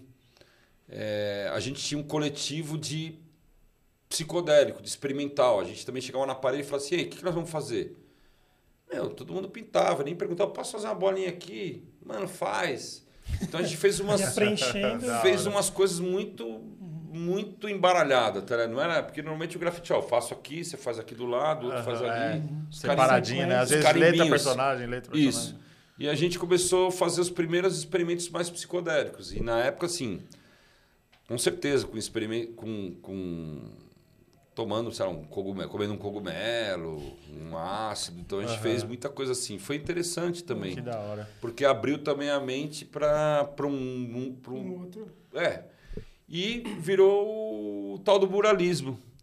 Só que depois, em 2003, esse coletivo meio que se dissolveu, porque um foi para o Canadá, o outro parou, o outro não sei o quê. Eu falei, meu, e agora, cara? Puta, quer saber de uma coisa? Mas eu vou seguir na carreira solo. E aí, de 2003 para cá, fazem 20 anos que eu praticamente pinto sozinho. Mas não tenho, eu não tenho mais crio, essas coisas de grupo. Uhum. Pintei esses dias aí com o Rudá, com o Poeta, com o Pior lá no, no bairro, lá no Braz, que era uma coisa mais de vamos se ver e vamos uhum. fazer uma resenha, uma pintura. Mas assim, eu tenho prazer em pintar sozinho. Até para se pintar numa avenida, acho que uma parte de gente está tá assistindo, tá ligado. Quando você vai fazer um bombe na avenida que é mais de duas pessoas, mas é enquadro na certa, velho. Porque tem três caras pintando ao mesmo uhum. tempo ali num lugar ilícito, meu, chama atenção. Então, assim, eu costumei pintar sozinho e não consigo mais pintar com ninguém. Né? Acabei virando, tipo. Rolê é porque quando você está sozinho é você com você. Eu acho que isso que também sempre me atraiu. Porque quando você está com o cara, Fala assim, pô, ó, você olha ali, eu vou pintar, uhum. ou se, não, se der ruim, você fala. Então, é, esse lance de eu também pintar sozinho não foi uma, uma escolha minha. Porque quando eu comecei a pintar nesses lugares, eu queria levar meus amigos para esses lugares. E meus amigos falaram assim, mano, eu não vou nesse lugar, velho. vamos lá no esgoto. Lá, não, não vou no esgoto. Pô, mas eu queria fazer um coloridão com você. Não, não vou. E aí eu fui obrigado, tipo, meio andar com as minhas próprias pernas. E eu acho que isso foi, foi bom, cara. Foi importante porque eu queria essa independência e essa singularidade, assim, sabe? De tipo, ah, eu, eu prefiro assim. Aí quando eu vou com alguém, eu tipo fico meio, será, né? Mas é, pintar sozinho é, é, uma coisa que eu tava até falando com o Rudá isso aí. Tem mais liberdade, né? Não sei. Não fica de repente, acho que você pintando com alguém, você fica meio preso, preocupado com outra pessoa também. É, a não ser que você vai fazer um mural. Uhum. Vamos fazer um encontro de grafite, Sim. né? Eu também nunca fui o cara do encontro de grafite, né, velho? Eu nunca... Eu participei, sabe, Bruno Daniel, uhum. alguns eventos e tal, tudo. Mas hoje em dia acontece centenas de encontros de grafite. Todo final de semana a galera faz lá um mutirão e pinta, faz churrasco. Bom, primeiro que eu nunca nem sou chamado. e segundo que também, meu, eu eu acho que amizade é uma coisa que não precisa também estar na parede. Eu prefiro uhum. ter uma resenha de tomar uma cerveja, né? Não bebo, mas assim, uhum. vamos, né? Não. Juntos. Eu gosto dessa coisa tá, de estar. Né? Tá, eu gosto mesmo de estar tá sozinho mesmo. Mano, vamos cair para as fotos? Vamos, vamos. Vamos mostrar aí. Vamos lá? Vamos ver um pouquinho aí da. Ah, tá. Pô, esse lance das fotos também, galera. Foi difícil, hein, Zezão? Cara, imagina. Quantas fotos Qualquer tinha? Não tem sequência. problema. Quantas fotos, mais ou menos, tinha, tem no seu HD? É, então, eu criei um HD com 12 mil imagens. Vamos falar um pouco da história do livro, né? A gente decupou em dois anos 12 mil imagens para um livro de 300 páginas. Aí o primeiro corte foi de 5 mil, de 5 mil foi para mil e depois foi para 500 para caber num livro de 300 páginas. Cara, foi uma luta eu, o diretor de arte lá e o designer, porque eu falei assim, meu, essa tem que estar no livro mesmo, essa aqui já tem uma igual, parecida. Então, meu, ficou 11.500 fotos fora do livro, Nossa. né? Fotos que eu digo assim, que eu digo, não é que eu tenho essa quantidade de rolê, mas assim, ó, desenho black book, tela, exposição, picho, mural, os- o tal dos bueiros, os lugares abandonados. Então a gente foi super difícil. E pra, pra cá também foi super difícil fazer o. Deve ser, ó, separa umas 30 fotos aí que a gente. Olha isso! Então, essa eu fiz questão de, de, de, de, de colocar para mostrar justamente a, a- Talvez esse foi um dos melhores que eu fiz, o Wide Style, né? É E aí. olha o tag, cara. Isso aí tipo era 97, eu acho. Que Isso é uma coisa de um black book meu. Então vamos dizer que tem até antes disso que eu não, não coloquei, mas assim, essa é o, o meu grafite hip hop da época, né? É, ele já tá. Bem, wide hip hop style mesmo, e né? tal, tudo. Então eu falei, mas eu vou colocar essa daí porque essa aí talvez um- tem um pessoal que. É engraçado, né? Tem um pessoal que fala assim: ó, o Zezão começou a grafitar no subterrâneo. Não, cara. Essas informações que às vezes tem na internet não condiz. condiz. Eu não comecei a pintar no antes, subterrâneo, meu. Eu comecei Você a tem pintar uma isso história aqui, lá, né? né? Você tem uma história. Então esse aí eu quis mostrar até pra uma galera que fala assim, pô, já fiz wide style também. Bora mais Aliás, um. tentei, né? Tentei. Vamos lá. Bora mais um. Pô, então essa é uma foto de umas excursões em- nas catacumbas de Paris. Eu não sei se aí foi em 2008 ou 2009.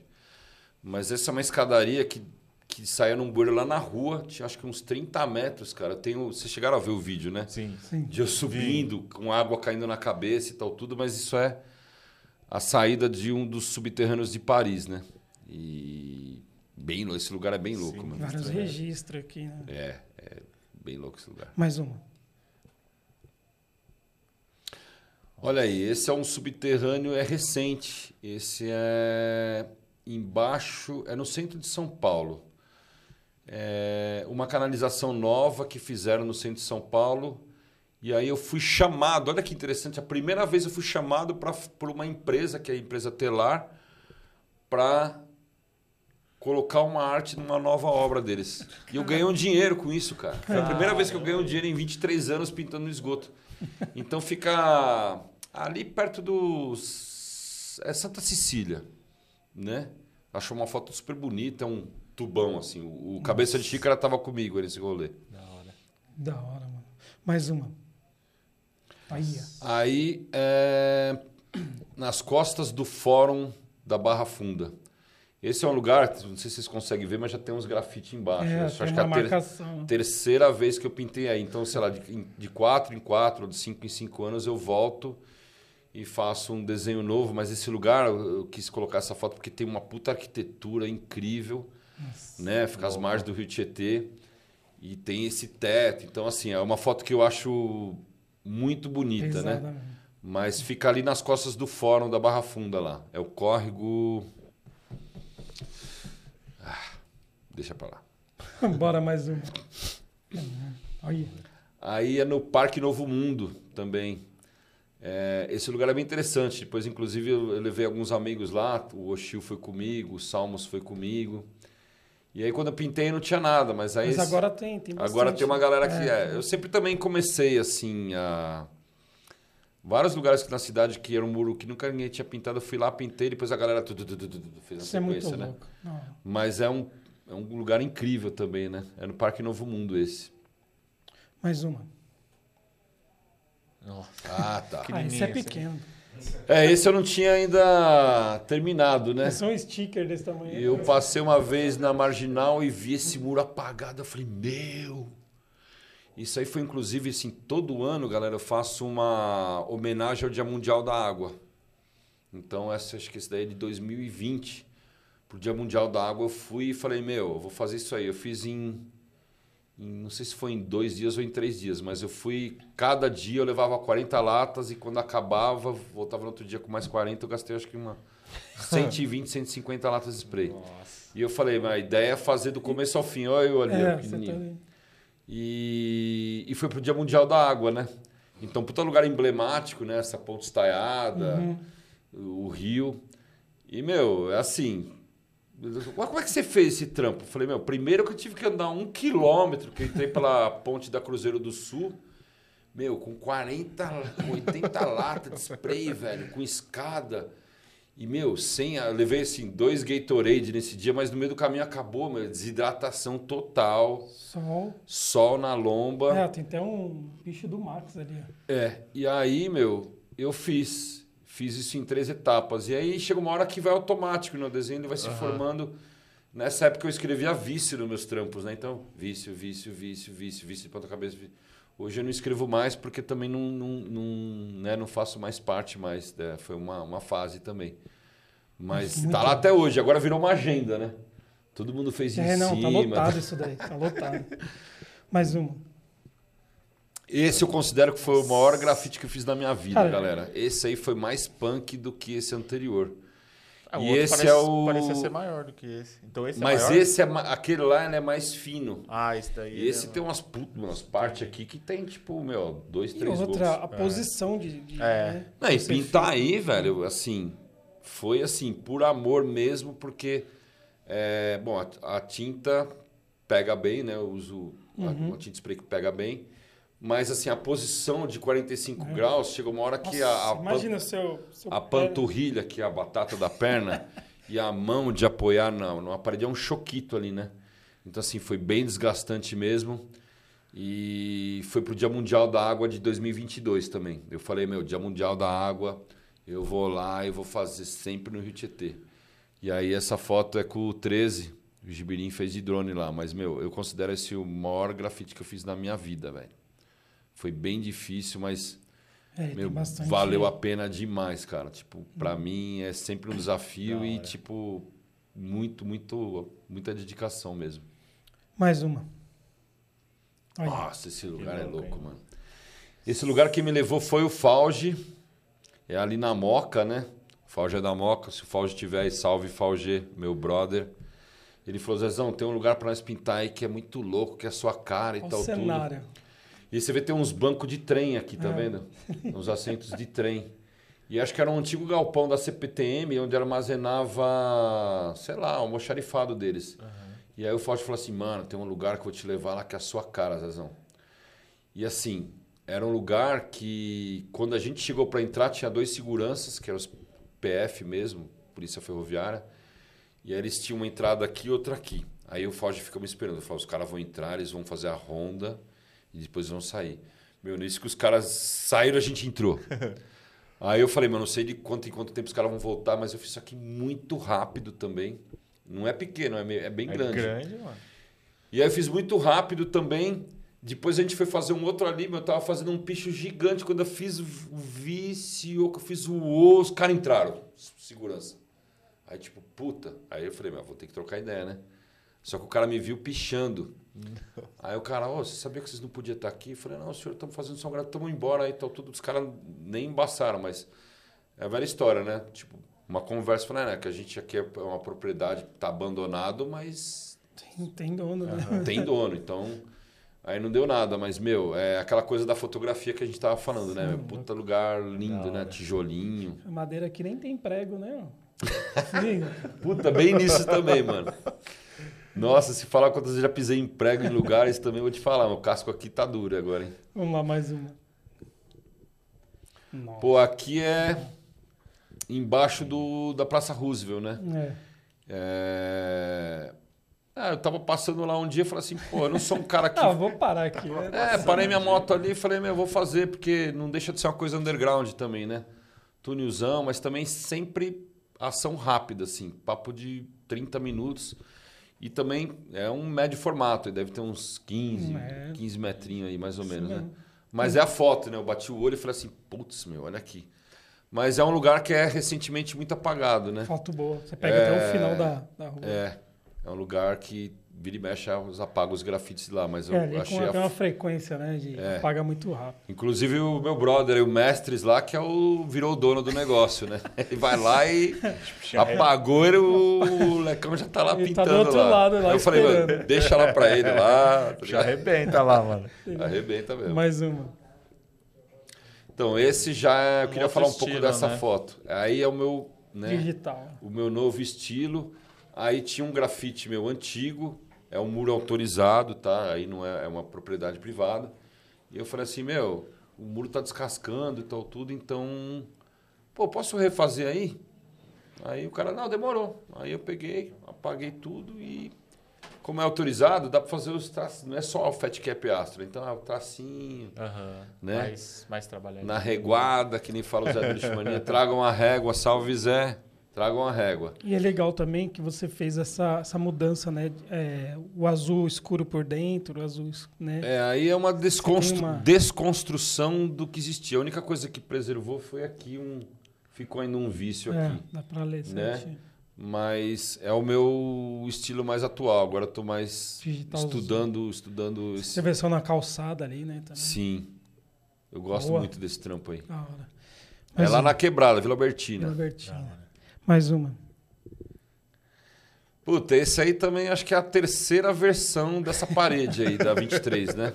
Aí é de Ah, lei. 23 E é lousa. interessante, porque eu tinha essa parede inteira pintada, ficou acho que uns dois anos, aí um dia a prefeitura pagou. Aí como é aquilo? Não é, não é o meu muro, né? Meu? Quem chegar faz. Então também tem essa coisa, né? Às vezes as pessoas querem se empoderar de uma parede. E eu acho que, meu, o espaço público é. Sabe aquela coisa que quem não faz, toma? Ah, sim. Várias vezes eu passei e falei assim, nossa, eu vou pintar aqui. Quando eu passar onde disse, puta, já pintaram. É, isso é, É. normal. E aí um belo dia fui lá, aí apagaram tudo, aí o mestre fez um lado e ficou 50% vazio. Eu falei, "Ah, vou fazer aqui. Aí fiz, aí apagaram o, o, o trampo dele, aí a galera fez de novo, inclusive vocês fizeram lá, né? Aham. Aí um belo dia eu cheguei, apagou tudo de novo. Eu falei, meu, agora eu vou pegar e vou fazer como era É a antes, hora. inteiro. Então semana passada eu peguei e fiz 100%, mas é um classicão da 23 de maio, né? Show de bola. Grande também, bem grande. Bem grande. Mais um. Esse é o muro da 9 de julho, também que eu já pintei várias vezes. E hoje é a mesma coisa, né? Pintei várias, apagava, voltava, apagava, voltava. Esses dias eu passei É lá, alto, né? meu? já tinha uns grafites. É, aí eu fiz escada e tal tudo, mas é um desenho que eu acho bem interessante. E é um muro também que eu fiz diversas vezes, né? Hoje outras pessoas fizeram e tá tudo certo também, né? Não tem essa, pô, meu, você tá grafitando o meu muro. É, o meu muro. É, O muro é de quem chegar primeiro, né, meu? faz. Então hoje tem uma galera que fez aí, mas eu gosto bastante desse trampo. Ele é grande e pra mim tem um, é bem simbólico esse trabalho. Show. Mais uma. Aí em Berlim, né? Também eu coloquei algumas coisas de fora. Aham. Em 2018 eu fui convidado para participar do Urbanation, Caramba, os que tijolinhos. é o primeiro museu de arte urbana de Berlim, onde tá os- estão né, os principais nomes da cena mundial. E tem até um trampo do crânio aqui, que inclusive, salve meu mano, Nas- crânio. nas- referência Colunas, máxima né? pra mim. E aí ele fez, e aí eu fiz a exposição no museu, inclusive até pintei uma, a calçada do negócio, coletinho laranja lá. mas esse é autorizado, é lógico, isso faz parte do projeto, mas tá, para mim é super icônico no tijolinho. Foi, foi o. Foi de quê? É, Foi com a máquina mesmo, com o lift, é. Uhum. Mas meu, eu morro de medo de altura, né? Depois a gente vai falar disso também. Mas é Berlim aí, tá lá Berlim. até hoje, mas até hoje as pessoas marcam. Mais uma. É, aí falando de medo de altura, galera, eu vou falar uma coisa pra vocês, viu, meu? Eu não sei, assim, em São Paulo hoje tem, nós temos muitas empenas e muitos artistas, né, que, Aham. Sim. é, principalmente no Minhocão, que virou um puta museu de Uma arte, né, lindo, coisa linda, né? Tem muita coisa Tem legal bastante. lá. É lógico que eu não consigo identificar todo mundo, mas assim, essa foi a minha segunda empena que eu pintei em São Paulo. E por acaso, meu, foi a mais desafiadora, porque assim, a primeira empena que eu pintei tinha 18 andares. Essa tem 24 andares, galera. Vou falar pra você. Quando eu tava mais. Toda vez que eu tava mais ou menos aqui assim, batia um vento transversal e o balancinho fazia o barco viking. Quem me ajudou a fazer esse trampo foi o Paçoca, o Dom. Meu, ele falou assim, ó, pessoal, que é o seguinte, não tem como fugir, mas nós vamos fazer a primeira bolinha lá em cima. Mano, a gente subiu os dois sentados no balancinho, porque daí passava isso, aí não batia mais o vento, não era tanto, Aham. né? Meu, pra fazer a primeira bolinha lá, que ainda, tipo, me estiquei no balancinho pra fazer. Falei, mano, foi a sensação mais terrível da minha vida, né? E aí até o meio eles fizeram. Depois eu acabei fazendo 100% sozinho. Então eu tenho muito medo de altura, né? Inclusive até para desmistificar uma coisa, que a galera sempre me viu como tipo, pô, Zezão, todo cheio de coragem e tal, desbravador. Eu falei, não, cara, eu sou o cara que, A altura não é que com chora você. no banheiro também, tá ligado? Eu tenho medo, eu tenho minhas deprê, então tipo assim, a primeira empena é muito mais, foi muito mais difícil, porque quando eu fui convidado para fazer a primeira empena no Miocão, os bombeiros, o cara que instalou o balancinho falou assim, ó, vai lá certificar dos cabos se tá tudo firme. Eu falei, eu, mano? Falei, é, você que vai ficar lá, né? Então, tava eu e o Pagu, que foi meu produtor na época, ele foi andar no telhado, ele afundou no telhado à noite, lá no Miocão. Cara, aquilo me deu uma crise de pânico, eu comecei a chorar, liguei pra minha mulher e falei assim, meu, eu não vou conseguir fazer o projeto. Ela, mas você já assinou o contrato? Eu falei, meu, eu não quero saber, não vou conseguir, não vou conseguir.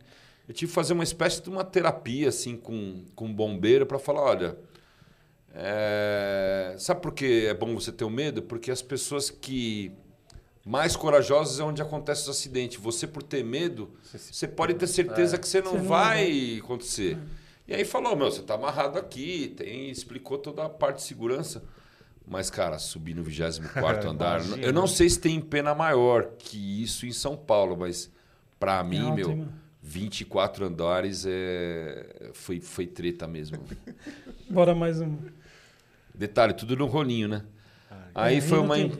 É foi tudo uma empena em Cape Town. Foi a minha última viagem antes da pandemia. Foi até.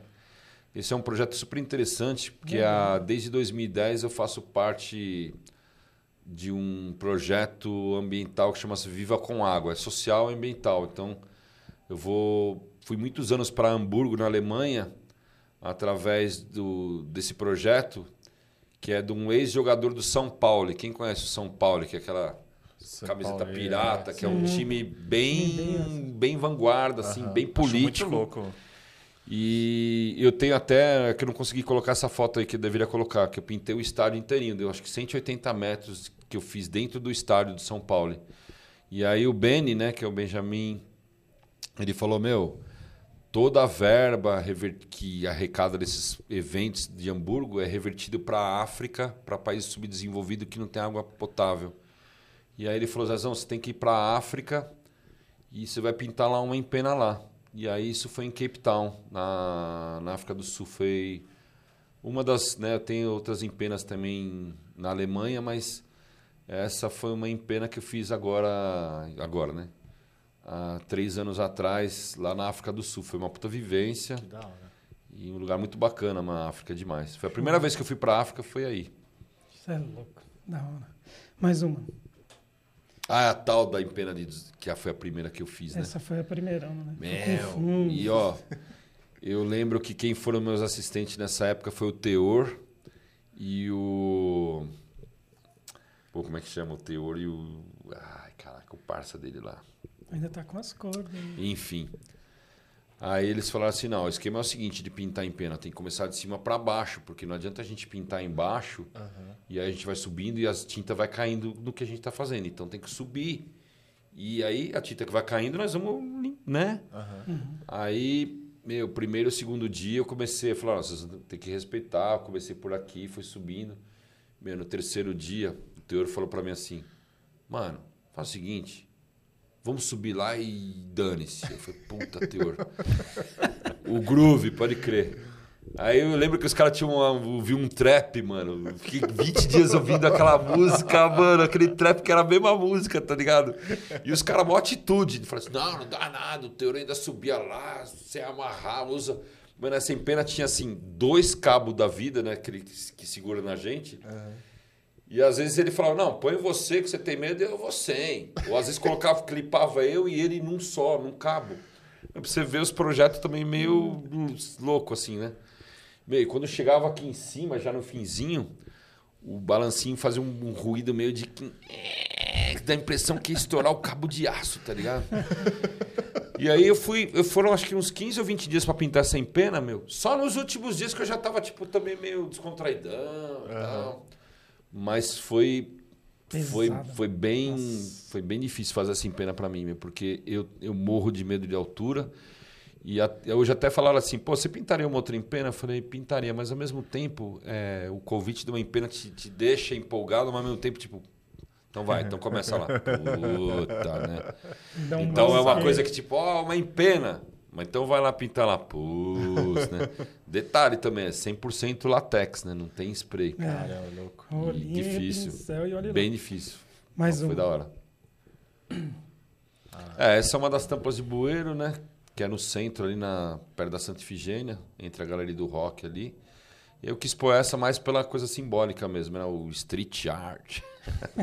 a arte que sai de dentro pra fora, tem, né? tem muita foto ainda? Não, Vamos acho que tá acabando. Tá indo. Vamos lá, mais uma. Cape Town. Nossa, Podemos ser mais rápido. Aqui é o encontro do Atlântico com, com o Pacífico, né? louco, é. É o biquinho da África aqui, então essa água maravilhosa. Tem lá o tubarão, o tal do tubarão branco, né? Os leão marinho. É muito bonito esse lugar. Nossa, que foto, hein, mano? É. Apagaram, você acredita? A prefeitura foi lá e pagou de cinza. Durou dois dias lá, também tem isso. Tirou a foto já. Tirou, o cara mano. tá Os caras apagaram, mano, lá em Town, minha foto, arte. tirou. velho. Mais uma. É, esse é o ah, um dos últimos grafites que eu fiz recentemente, que eu quis mostrar também para vocês justamente o que era, o que é hoje, né? Hoje eu estou mais estudando essa nova vertente aí, né? Às vezes eu ouço pessoas que falam assim, pô, mas você faz o mesmo desenho há 30 anos. Eu falei, puta, cara, pena que o cara não tem essa sensibilidade de enxergar Enxergar. a evolução do trampo, É né? verdade. Mas é um trampo novo, esse aí na quebrada também. Mais uma. 23. Uma cabeça. com cabeça de xícara. É aquele que nem ele fala assim, passadas largas, né? Falei, meu, já que vamos fazer, vamos fazer logo mesmo. Você é louco. E eu acho que do, da Praça das Bandeiras até o aeroporto, acho que tem uns seis ou oito trampos meu, assim, lá, né? É aqui é a Indianópolis, né? Isso. É a área do xícara. Agora o xícara tá dominando lá, mas todo Tá. canto Toda tem, coluna tem um. tem uma um- uma xicrinha dele. Mais uma. Puta, aí eu aí quis é- fazer por causa do, do circo de fundo, né? Mas aí do lado fui fazer e rodei também, que é em frente ao. Sambódromo. É, É, pode crer. bem no final do Sambódromo. Eu falei, olha o circo, vou tirar uma foto com o circo de fundo. Morinho branquinho. É, legal esse também. Legal. Foi pela foto. Mais uma. Aí também, meu, esse é no Angabaú. Também pintei diversas vezes aí, várias, várias. as camadas de tinta Meu, que é, tem na aí parede. eu pintei, sei lá, umas cinco, seis vezes. Aniversário de São Paulo, sempre ia lá e pum, pintava. Carimbava. E eu gosto muito desse desenho, sabe? Eu, eu- eu nunca curti muito os meus desenhos, mas tem uns que dão certo. E esse aí eu gostei muito, acho que tá bem contemporâneo, assim, sabe? Mas é os bombizão da vida. Show. Mais uma. Também, aí é São Joaquim também, já pintei esse muro três vezes. É o tal do muro cinza, né? Aí eu lembro que a primeira vez que eu pintei, eu segurando de frente a um prédio, o cara quis chamar a polícia, eu falei, não, mano. Não, mas é vou- um espelho ali? É um espelho, porque aqui, ah, do outro lado da rua é onde saem os carros do prédio. Olha. Então, quando eu comecei a pintar lá, o segurança engravatado já chamou no rádio. Eu falei, irmão, tranquilão aí. Vou fazer um grafite ali, beleza, tá tudo certo. Aí depois que o negócio vai se construindo, depois o cara, meu, muito louco. É. Mas a primeira reação do cara era, reação, vou ligar pra polícia, tá ligado? Mais uma. Favela do Moinho. Aí Cê tem é história pra contar, hein, meu? Favela do Moinho, inclusive Pegando tive... logo o trenzão ali. ó. Recentemente eu fui pintar com o Bugre lá, porque a gente rodou lá no, no elevado, né, na Roosevelt ali. Aí fui pintar lá com o Bugre lá, meu, é uma história muito louca também. Daria um podcast, mas esse é um dos episódios. Esse, louco isso. esse dia eu pintei coxil. Também, meu irmãozão. Mais uma. Nossa. Fortaleza, Ceará. Aí chama-se Ponte Metálica lá da Praia de Iracema, né? Quando eu pintei lá, eu vi a mesma coisa, a fotografia, né? Falei, meu, vou fazer um trampo aqui com essa foto. Aí depois que eu pintei, os, os- a galera local falou assim, pô, você foi pintar lá? Eu falei, "Bem, não aconteceu nada. Eu falei, não. Meu lugar mais roubado, que todo mundo que vai lá é assaltado. Eu falei, Mano, eu nem sabia, não deu nada.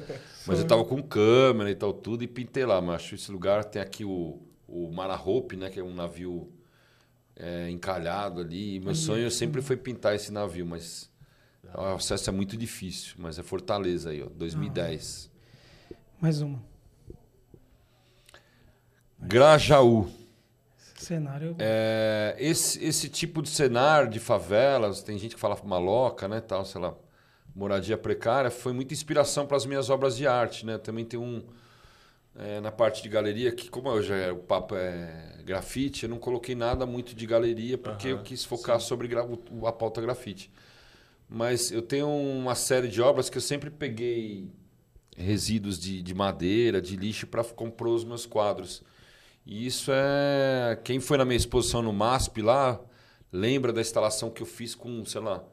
Eu fiquei tipo um mês catando madeira e enfiando dentro do museu. Aí construí, tipo, eu falo que é a série é, Favela, né?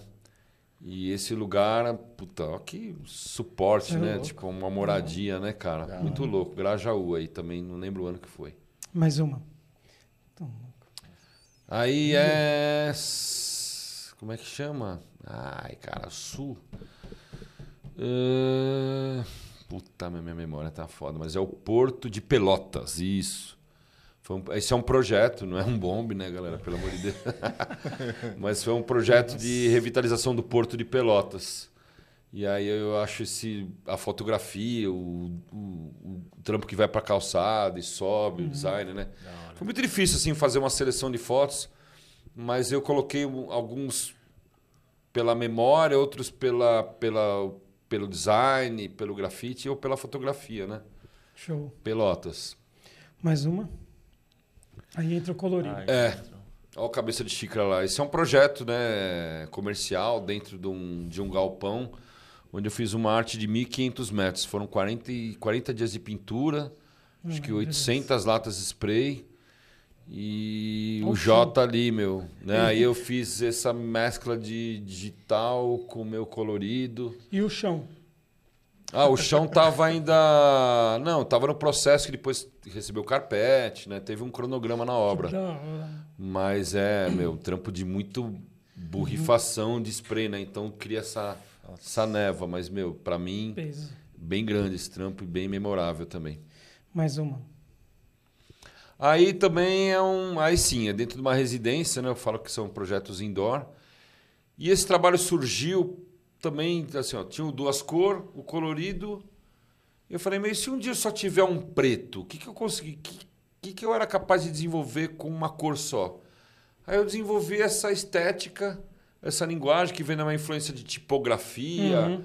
mapa de metrô, placa de circuito eletrônico, que é um pouco do meu atual, que eu estou usando azul, mas vem da leitura desse, desse tipo de influência, sabe? Mapas de metrôs, placa de circuito.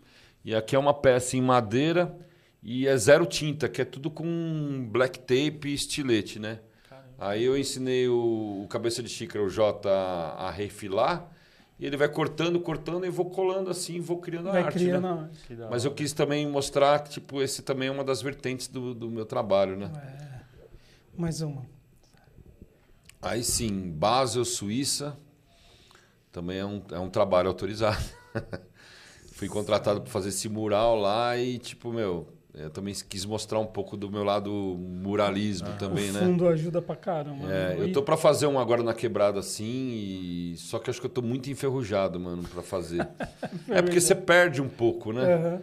E a gente tem que pintar o que a gente sente prazer, né? Então, eu, não- eu gosto mais do grafite. O muralismo, eu preciso retomar esse, essa, buscar isso de volta, né?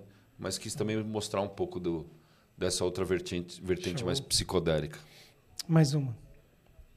Aí é uma mistura, hein? Então, aí é na minha exposição que eu fiz no museu em Fullerton, ali em Los Angeles, em 2019. Né? Foi a minha última que eu fiz em museu. E aí eles me deram uma sala e eu falei, meu, eu preciso de uns objetos, umas placas, uma caixa. E aí mesclei esses dois estilos. Então eu falei, falei vou, vou selecionar essa, essa foto, porque é uma das instalações, essa é uma Uhum. instalação, né? Que eu consegui fazer essa fusão Uhum. dos dois estilos e virou um, uma coisa muito. Nem dá, não tem nome, né, mano? É um, é um Zezão, sei lá. É um Zezão Zezão. mistura. É, o que, que é? Mais Tem um. título? Não tem título. Mais um. É algum um experimento. Nossa, Aí na quebrada, Tucuruvi, já pegando tudo. junto com o Gibirim, então uma casa muito velha, com os tapumes, é aquela coisa de da intervenção urbana, né? De se apropriar Muito. do espaço, da arquitetura, então essas texturas. Eu achei que é uma foto bem relevante também para estar aqui para mostrar esse Boa. lado street, né? Mais uma. Nossa. Nossa, aí sim. Isso aqui foda, é foda. Aí é a velha fábrica de cervejas da Antártica, né? Tem muita história aí. Tipo, eu tive a, a sorte vai, de entrar três vezes aí. Foi sempre bem sinistro. E, meu, quando eu vi esse lugar, cara, que acho que tem um crop aqui, que não coube tudo. Mas, meu, você vê a- a- o, o tempo, né, cara? A ação do tempo, a, o latex descascando, as... Meu, são os lugares que eu considero os lugares mais bonitos que eu pintei na minha vida, mano. Que fica ali na moca ali. Tem um lambe ali, eu aviso, olha lá. O cara tem um lambe ali. Proibida a entrada de pessoas estranhas. Falei, então vamos lacrar aqui, né? Estranho. Que louco, mano. Mas mais esse um. lugar é incrível, mano. Antártica. Acabou. Aí, eu achei. Caramba, que louco, hein? Pô, foi difícil, meu. foi. Os caras pediram 30 fotos, eu mandei acho que umas Ah, o dia que a 35. gente foi visitar lá o ateliê do Zezão. Nossa, 12 Quanto, quanto tempo ficamos vendo? Seis horas. Seis horas vendo Seis horas e foto. meia, né? É. E assim, rápido, né? Tipo, Ó, Puta, vamos lá pelo nosso tempo aqui. O Papo Reto tem uma pergunta aqui, ó. vamos lá. O que você está produzindo hoje? Olha, atualmente eu tô equilibrando um pouco o meu lado rua, mas eu- agora eu preciso me doutrinar mais A galeria. pro espaço galeria, né? Porque o que acontece? Grafite é uma coisa sem fim lucrativo, diversão. E, meu, mas eu, eu preciso ter acervo na minha família, não só minha família, mas sei lá, as galerias, os clientes chegam lá, o que, que tem de acervo aí? Ó, essas oito obras. Pô, só, meu. Então eu tenho a sorte de ter uma boa circulação das minhas obras, mas eu também. O que eu faço, às vezes, em 20 minutos na rua, às vezes, para uma tela. Eu pintei outro dia uma encomenda, que era pintar um extintor. Eu demorei Ah, 35 dias, cara, para pintar aquilo, porque foi uma, um- uma das coisas mais difíceis que eu pintei. Ainda quis fazer meio pinstripe, que é Uhum, espelhado. espelhado. Cara, eu demorei 35 dias para pintar um extintor, cara. E às vezes você faz Ele é douradão. 150 metros em 3 horas. Três horas, Então é difícil entender, né? É. Então, nesse momento, eu hoje estive lá no meu estúdio pintando, vou começar, terminei mais uma tela, vou começar outra. E nos intervalos a gente também não dá para ficar também, né? Tem que de vez em quando dar uma Aham. escapada e ir Sim. pra rua, mas eu tô montando um acervo aí, eu tô com umas exposições aí também que eu não posso ainda falar, então preciso O meu sonho era até o final do ano fazer uma exposição na minha- lá no meu estúdio lá com umas 20 obras, meu, faltam acho que umas 15. Da hora. Então não tem que me dedicar mais à questão de galeria mesmo. Beleza, papo reto curtinho aí. Vamos pro gorfada agora? Vamos lá, gorfar. Puta, agora vai ser mais rápido, meu, porque acho que. é- eu- pelo que eu já vi os- das entrevistas da galera, o gorfado, eu falei assim: Meu, quando chegar a minha vez, eu não vou saber responder, meu. Vai ser de boa, vai ser de boa. Solta a vinheta aí. Não, duas no máximo eu vou falar assim, mano, você responde. Vou mandar o Chico responder, a galera aqui, Minha ó. É, ah, né? joga pra galera, velho. Manda lá o gorfada pra nós.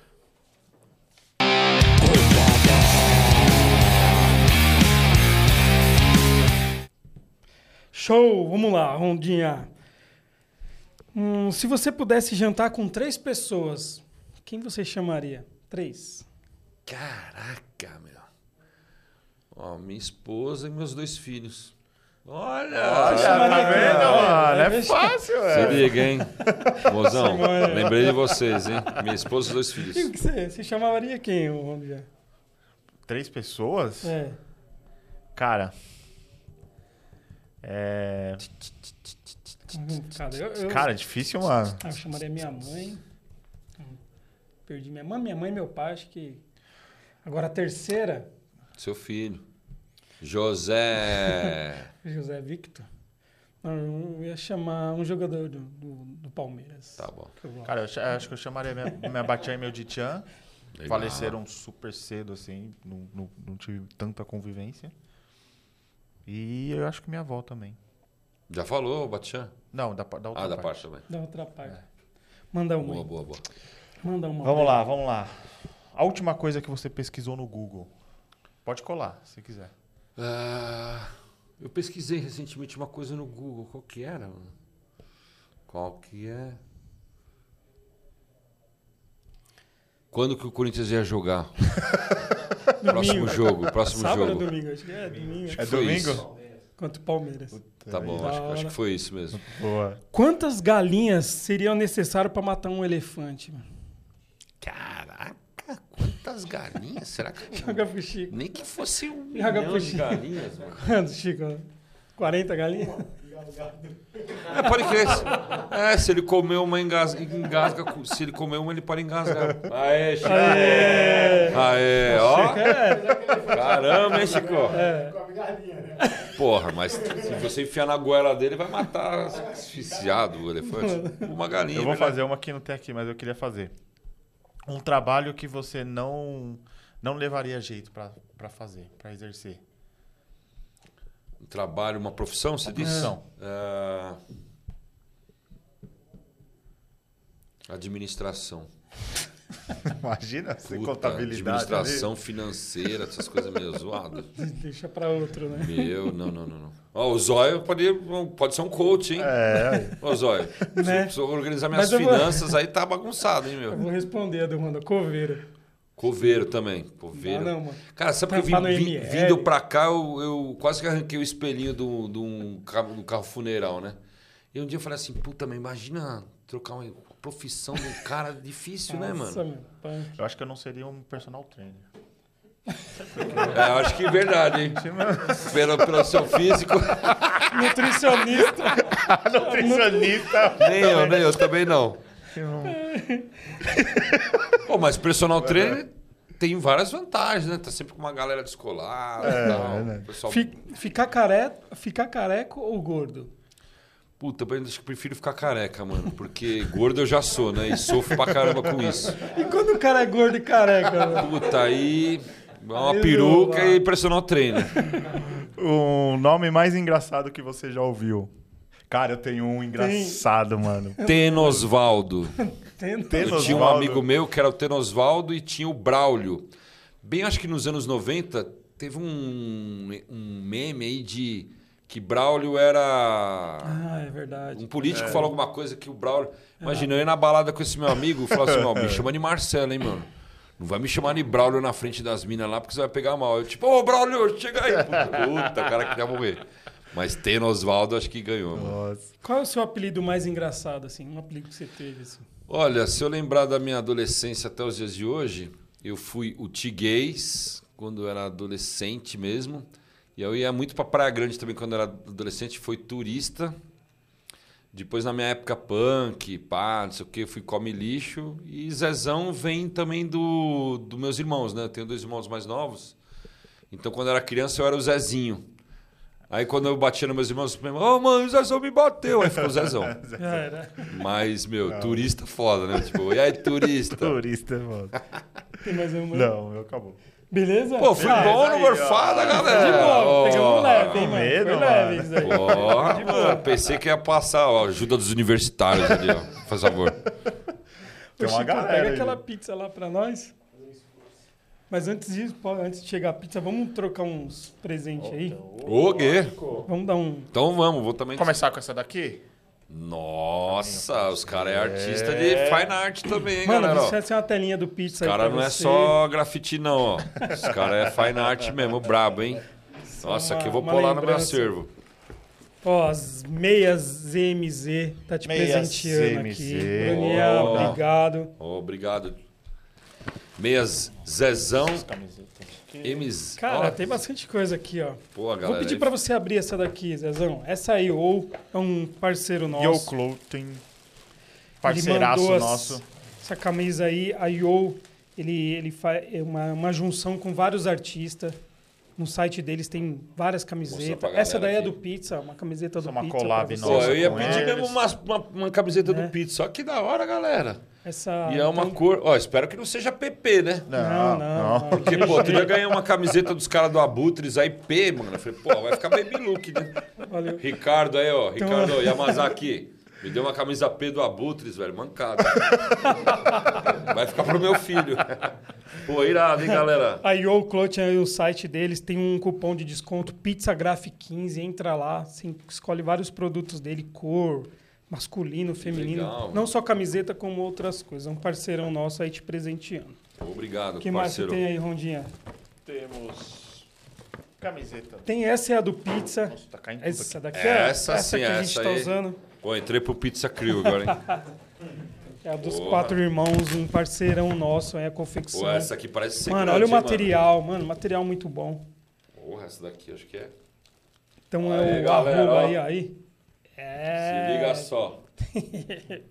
Essa aqui já Arroba é- underline quatro irmãos. Meu, Da show hora, de hein? bola, uma confecção aí. Obrigado, Tá hein, com a gente aí, muito bom. Pô, pizza Então, e grafite tem... Puta, é o que eu mais amo, né? Eu tenho um. Tem mais duas camisetas aqui, acho que vai. acho Caramba, não. meu, vou Essa sair é, da... é do meu personagem, vai pros seus filhos lá. Porra, bri- porque é Então- pequena? É P, a outra é M, creio que Sério? serve, vai servir aí pra, pra molecada. Vou abrir aqui pra Desafio todo mundo. Posca. A Posca também tá te mandando aqui um, as Aí, canetinhas, galera, ó. um zoinho. Desenho do zóio aí, hein? da hora, hein? Obrigado, hein, zóio? Acho que vai servir. Se encolher a barriga, serve. Ó, tem um, a Posca tá mandando pra você, vai ter um desafio pra você, são quatro canetas. Valeu, aqui, ó. Poscar. Responde meu e-mail, hein? Quatro canetinhas das, da Pô, Posca eu sou da você. época... Ó, o pessoal da Posca, eu sou da época que eu comprava Posca na cara? 25 de março. E aí era- a Posca era conhecida como a caneta de pintar cabelo. Aí, Olha. Então, tipo, meu, eu ia lá na lojinha, lá na 25 de março, no chinês, eu tenho aquela caneta de pintar cabelo? Tem. Uso pra caramba Posca, hein? Melhor Show de caneta que tem mesmo. Então vai ter Marca desafio Posca. A caixa da pizza aqui, ó, a gente vai deixar pra você, você vai fazer um, Marketing da Posca, ó. um desenho pra nós ali. Tem uma água aqui do Pizza, nosso parceiro aí, o Porra, mano, CR.stickers. aí... Tá aí na tela Nem aí pra sei como galera. agradecer vocês todos Ó, aí. tem mano. uma aguinha do Pizza, da hora. Ó. Valeu. Água, Show de bola. água todos Água, os dias. bebam Logo água. novo aí, ó, estica, adesivos Então, da... peraí. Então também, também não vim de mão abanando aqui, né, Olha, galera? mano. Né? A Barça Cê do Zezão. é louco, Zezão. Olha Caramba. isso. Um Mano, recorte olha de isso. 25 anos aí, que foi lançado há 3 anos atrás. Show de bola. Depois eu vou trazer um pro meu amigo. Bom, Ron. aí vocês tiram para o ímpar, mas tem um Show outro ali bola. guardadinho para vocês Quantos também. quilos aqui? Tem que assinar. 2 hein, pra kg e gente. 200. 2 kg 200 de imagem. 300 páginas. Show de bola. Tem Depois você vai rolê deixar seu tem nome rolê tem, Obrigado, mano? Zezão. Da Obrigado hora. vocês aí. Porra, meu. Que Da show hora, de hein? bola. Show de bola, curtiu? Gostei demais de estar aqui com vocês, galera. Porra, que honra. E espero que a galera também aí, né? É um, é um recorte. Tudo foi um recorte aqui, né? Sim, é. Falar tem, tanto tempo, é muita coisa, mas. Edição 1, 2, 3. É, foi muito legal estar aqui com vocês por causa desse, dessa liberdade que vocês dão, é, esse clima descontraído, né? Não é uma coisa tão formal, né? É lógico, eu já conhecia através de outras, outros artistas que passaram por aqui, que inclusive parabéns, Obrigado. porque é, mesmo que eu não conheça todos os artistas, é legal sempre estar mostrando a visão de cada um, né? A vivência de cada Sim, um, né? sim. Eu acho que hoje em dia é, é muito legal ver essa diversidade e ouvir a história de cada um, né? Porque cada um tem uma história, né? A minha história é essa, né? Que tentei falar um- de uma forma assim mais breve possível, mas é muito interessante porque às vezes as pessoas conhecem a gente só até né, um, um pouquinho e a gente tenta foram foram per- Nossa. perguntas bem bem interessantes mesmo. Tem Também muita tem história, Zezão. Tem muita Tentei me história. expressar aqui dessa forma. É, é 52 anos, né? Eu acho que assim, independente da caminhada do grafite, a pessoa tem história quando ela tem idade. Né? Uma pessoa com 18 anos, não, ela tem história de 18 anos. Então sempre respeitei a, vamos falar até no grafite, a velha guarda, né? Eu me considero a terceira geração do grafite, mas pô, tenho é, a primeira geração, o Alex Valauro, os caras Tupinudá, Zeca Ratu, Monstro, Celso Gitai, que é meu amigo, Rui Amaral, mas assim, eu venho da inspirado na segunda geração, que foi o hip hop mesmo, com o Espeto, com o Gêmeos, com o Binho, né? Então, é uma outra escola. E hoje, acho que já é a quinta geração, É, sei lá. tá. E que tá mais, mais assim, como se, mais fácil por causa que a informação né? E tudo, tudo tá mais fácil. né? Você tem, porra, na, na época, Posca você só achava numa loja. Você tem a Graffiti Shop, você tem várias marcas de spray. Sim, você tem Os uma... caps, eu ouvi dizer que inclusive tá super em extinção, né, cara? Não tem mais cap É, no tá New mercado, York tá em brother. falta mesmo, New York. Mas, pô, livros, né? Internet, então, meu, porra, tá muito mais acessível e, pô, sorte de quem não camelou, mas da hora demais, meu. Da hora, vamos falar aqui da pizza aqui, ó, Radiola, um Radiola. parceiro nosso, desde Da o hora. início aí, desde o segundo episódio. Estão com a gente aí, né? 72 episódios já. Então a Radiola é um parceirão nosso. Todo mês sai um artista na caixa. Então, E esse, quem que é? esse é do Gimme, né? Do- é. É Gamex, legal, hein, é. meu? Então, cara, todo mês sai um artista aí. Quem sabe um Zezão aqui na Porra. caixa. Roda pro ABC inteiro essa pizza Tá. de São Caetano. Entrega na Serra da Cantareira? Acho que não. Radiola Pizzaria é o Instagram deles. Tem um aplicativo lá. Baixa, ganha 10% no primeiro pedido. Isso aí. Show, um parceirão nosso. Tá aqui. Zezão, você acha que acabou? Tá bom? Beleza? Tá ótimo. Show. Mas tem um quadro nosso que chama Pizza Doce. Se prepara aí, mano. Vamos ver o que, que vai aparecer. Pô, você sabe que pizza doce é, é- sempre pra mim foi enjoativo, assim, né? Você come aquela pizza de chocolate com Uhum. banana e tal, gostoso, mas, meu, eu não consigo comer mais que dois pedaços. Mas, esse Pizza Doce aqui é Esse legal. aí você vai curtir. Se liga aí. Vamos ver. Salve galera, Cê tá obrigado brincando. aí Zóio pela oportunidade de eu poder manifestar o meu amor aí pelo Zezão. É, eu, eu vivo uma história de amor com o trabalho do Zezão há muitos anos. Eu passei mais de quatro anos enviando e-mails para o Zezão, tentando entrar em contato com ele naquela época e conhecer ele pessoalmente e ter acesso ao trabalho dele. E depois de muita insistência da minha parte, esse encontro acabou acontecendo e foi amor à primeira vista. Eu já amava o trabalho do Zé e a partir do momento que eu pude conhecer a pessoa dele, eu passei a amá-lo ainda mais. E o Zé me presenteou com esse trabalho aqui na sala da minha casa e eu tenho o prazer e a honra de conviver com esse trabalho, com essa obra dele aqui todos os dias praticamente da minha vida quando eu estou na minha casa. E é uma obra que me fascina, eu não canso de olhar para ela, ela não enjoa, ela ela me transmite paz, ela a obra do Zé, ela preenche meu coração, enche meu coração de alegria. E Zé, eu queria te agradecer pela sua amizade.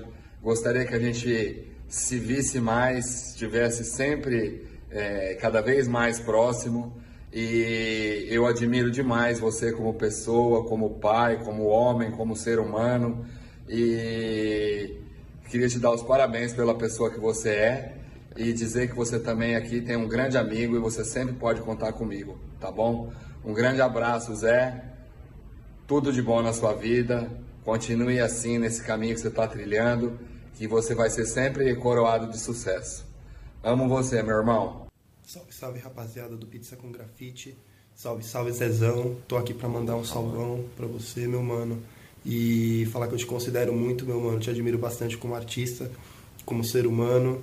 Lembro bastante naquelas épocas de miliano lá atrás, 20 anos atrás, quando a gente se conheceu. É, a gente sem muitas condições, né, mano? E sem muita informação também pela época. Você sempre fortalecia, sempre ajudava nós, mano. Tipo, com material, com umas ideias da hora. Então é isso, meu mano. Muita gratidão ter te conhecido aí. Muita gratidão ser seu amigo. E aquele abraço, meu mano. Tamo junto. E é nóis, rapaziada. Salve, salve, Ricardo Yamazaki na voz. É, primeiro parabenizar aí o programa, Pizza com Grafite, Honda, Zóio, toda a equipe aí, parabéns. E eu tenho acompanhado aí o programa, tá cada dia melhor. E hoje para falar de um querido amigo, um irmão, que é o Zezão, dizer que além de um artista renomado, famoso, que já é, passou por quase todo mundo, ele é um ser humano fantástico, né? Então, eu acho que a grande maioria das pessoas pelo mundo conhecem o artista Zezão, mas eu tenho o privilégio e a honra de conhecer o ser humano Zezão, que é esse cara de coração enorme, que tenta ajudar todo mundo, né, de alguma forma, E é um prazer, uma honra poder, de alguma forma, conviver com um ser humano como esse.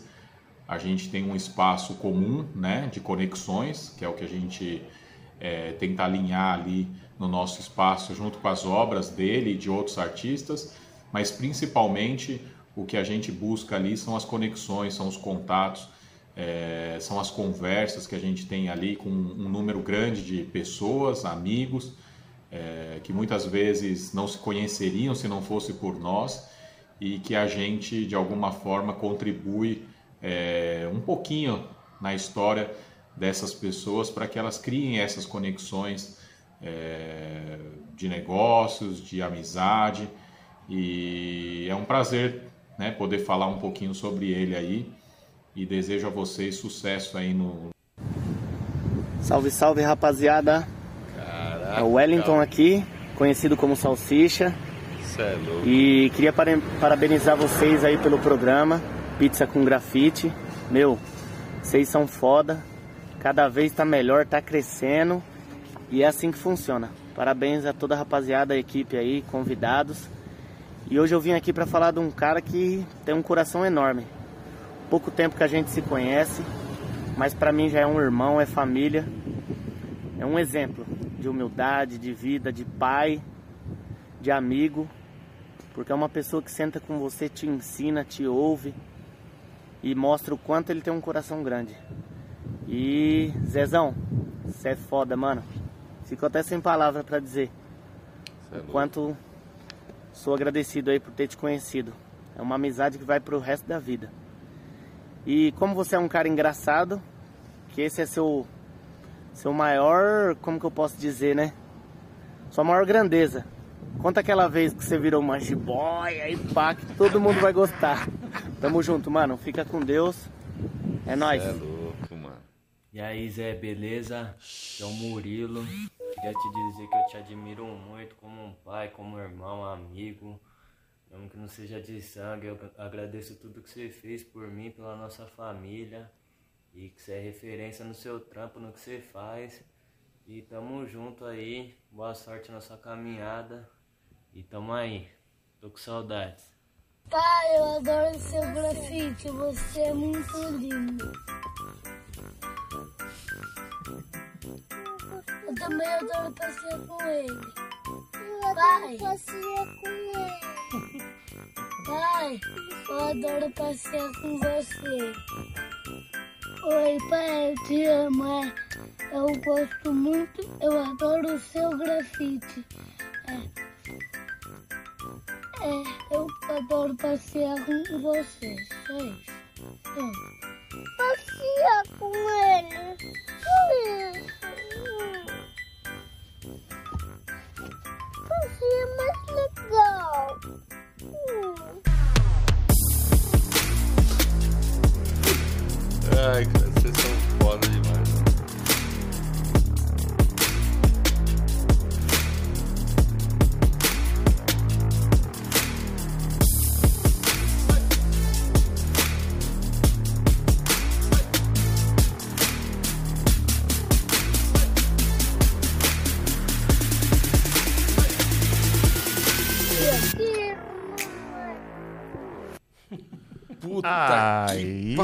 Falei que você ia gostar dessa pizza Pizza doce. é Mano, muito bom. Mano, mano, é sério, é sério, é sério. Eu me segurei aqui porque eu sou uma pessoa muito sensível. É, não tenho problema nenhum em chorar em, em determinados é que assim é, eu, eu queria agradecer muito a todas essas pessoas que deram seus depoimentos aí e vocês, cara, vocês são vocês têm um coração maior que o meu, porque isso foi a parte mais mais que mais me tocou, são pessoas super especiais, são amigos mesmo para sempre, são família, meus filhos, né? Murilo, a minha esposa que, né, não pôde vir. Cara, esse quadro esse quadro pizza doce agora meu, Legal, eu fiquei né, sem palavras, mano. Eu não tinha velho. visto isso ainda em nenhum bom, outro momento. isso é bom, isso é bom. Eu vou falar aqui, mano, de, de verdade, meu coração vai falar pra vocês, mano. Foi o podcast mais da hora que eu participei em toda a minha Que vida. bom. Vocês são pessoas especiais pra mim hoje, seres humanos, tá ligado? Independente, a gente falou de tinta, de rola, de grafite, meu. Pra mim conhecer vocês, cara, foi tipo uma sorte, assim como eu conheci essas pessoas. E a gente simplesmente é o que é, né? A gente oferece o que a gente tem pra oferecer. Algumas pessoas oferecem uma coisa, outras oferecem isso. Eu tento sempre oferecer o melhor para as pessoas, tento ajudar, tento compartilhar, tento sempre, né, o que o que eu fui ontem eu não sou hoje. Então eu sou uma pessoa que estou numa transformação, acho que todos nós, né? Inclusive em algumas desconstruções. E eu acho que é isso, mas independente da tinta, da arte, mano, eu quero quando eu fizer minha passagem ser lembrado como uma pessoa que, que tentou não só fazer arte, mas tentar deixar um legado de uma pessoa do bem, né, cara? Infelizmente, algumas pessoas não conseguem ter essa mesma sensibilidade, mas e essas pessoas e vocês são muito especiais para mim, inclusive o pessoal que veio aqui, Da tá aqui nos bastidores veio aqui. ver, É uma família Aí, ali. dedo. Dedo é dedo. É Dedos. B7. B7, Chico, que é amizade de mil anos, hein, Chico? Fazia uns 20 anos que não se via, mano. Mais ou menos, hein? A barba ficou branca, o cabelo caiu, mas você continua o cara da hora também. Pessoal da produção que tá aqui com a gente, o mano aqui também. Zóio, Da hora, Tomate. Gratidão, não tem palavras. Eu vou sair daqui, tipo, vou ficar, isso vai ficar marcado pra mim Que bom, velho. o resto da minha vida, mano. Obrigado também. por É, vocês terem com- também É uma honra. conversado com essas pessoas. Meu, sério mesmo. Eu sou uma pessoa muito de verdade. Eu gosto de olhar no olho e falar assim: meu, meu, muito obrigado mesmo por fazer parte da história de vocês. Vocês são pessoas mano. É. importantes para a cena da, da arte urbana, mano. Muito obrigado mesmo.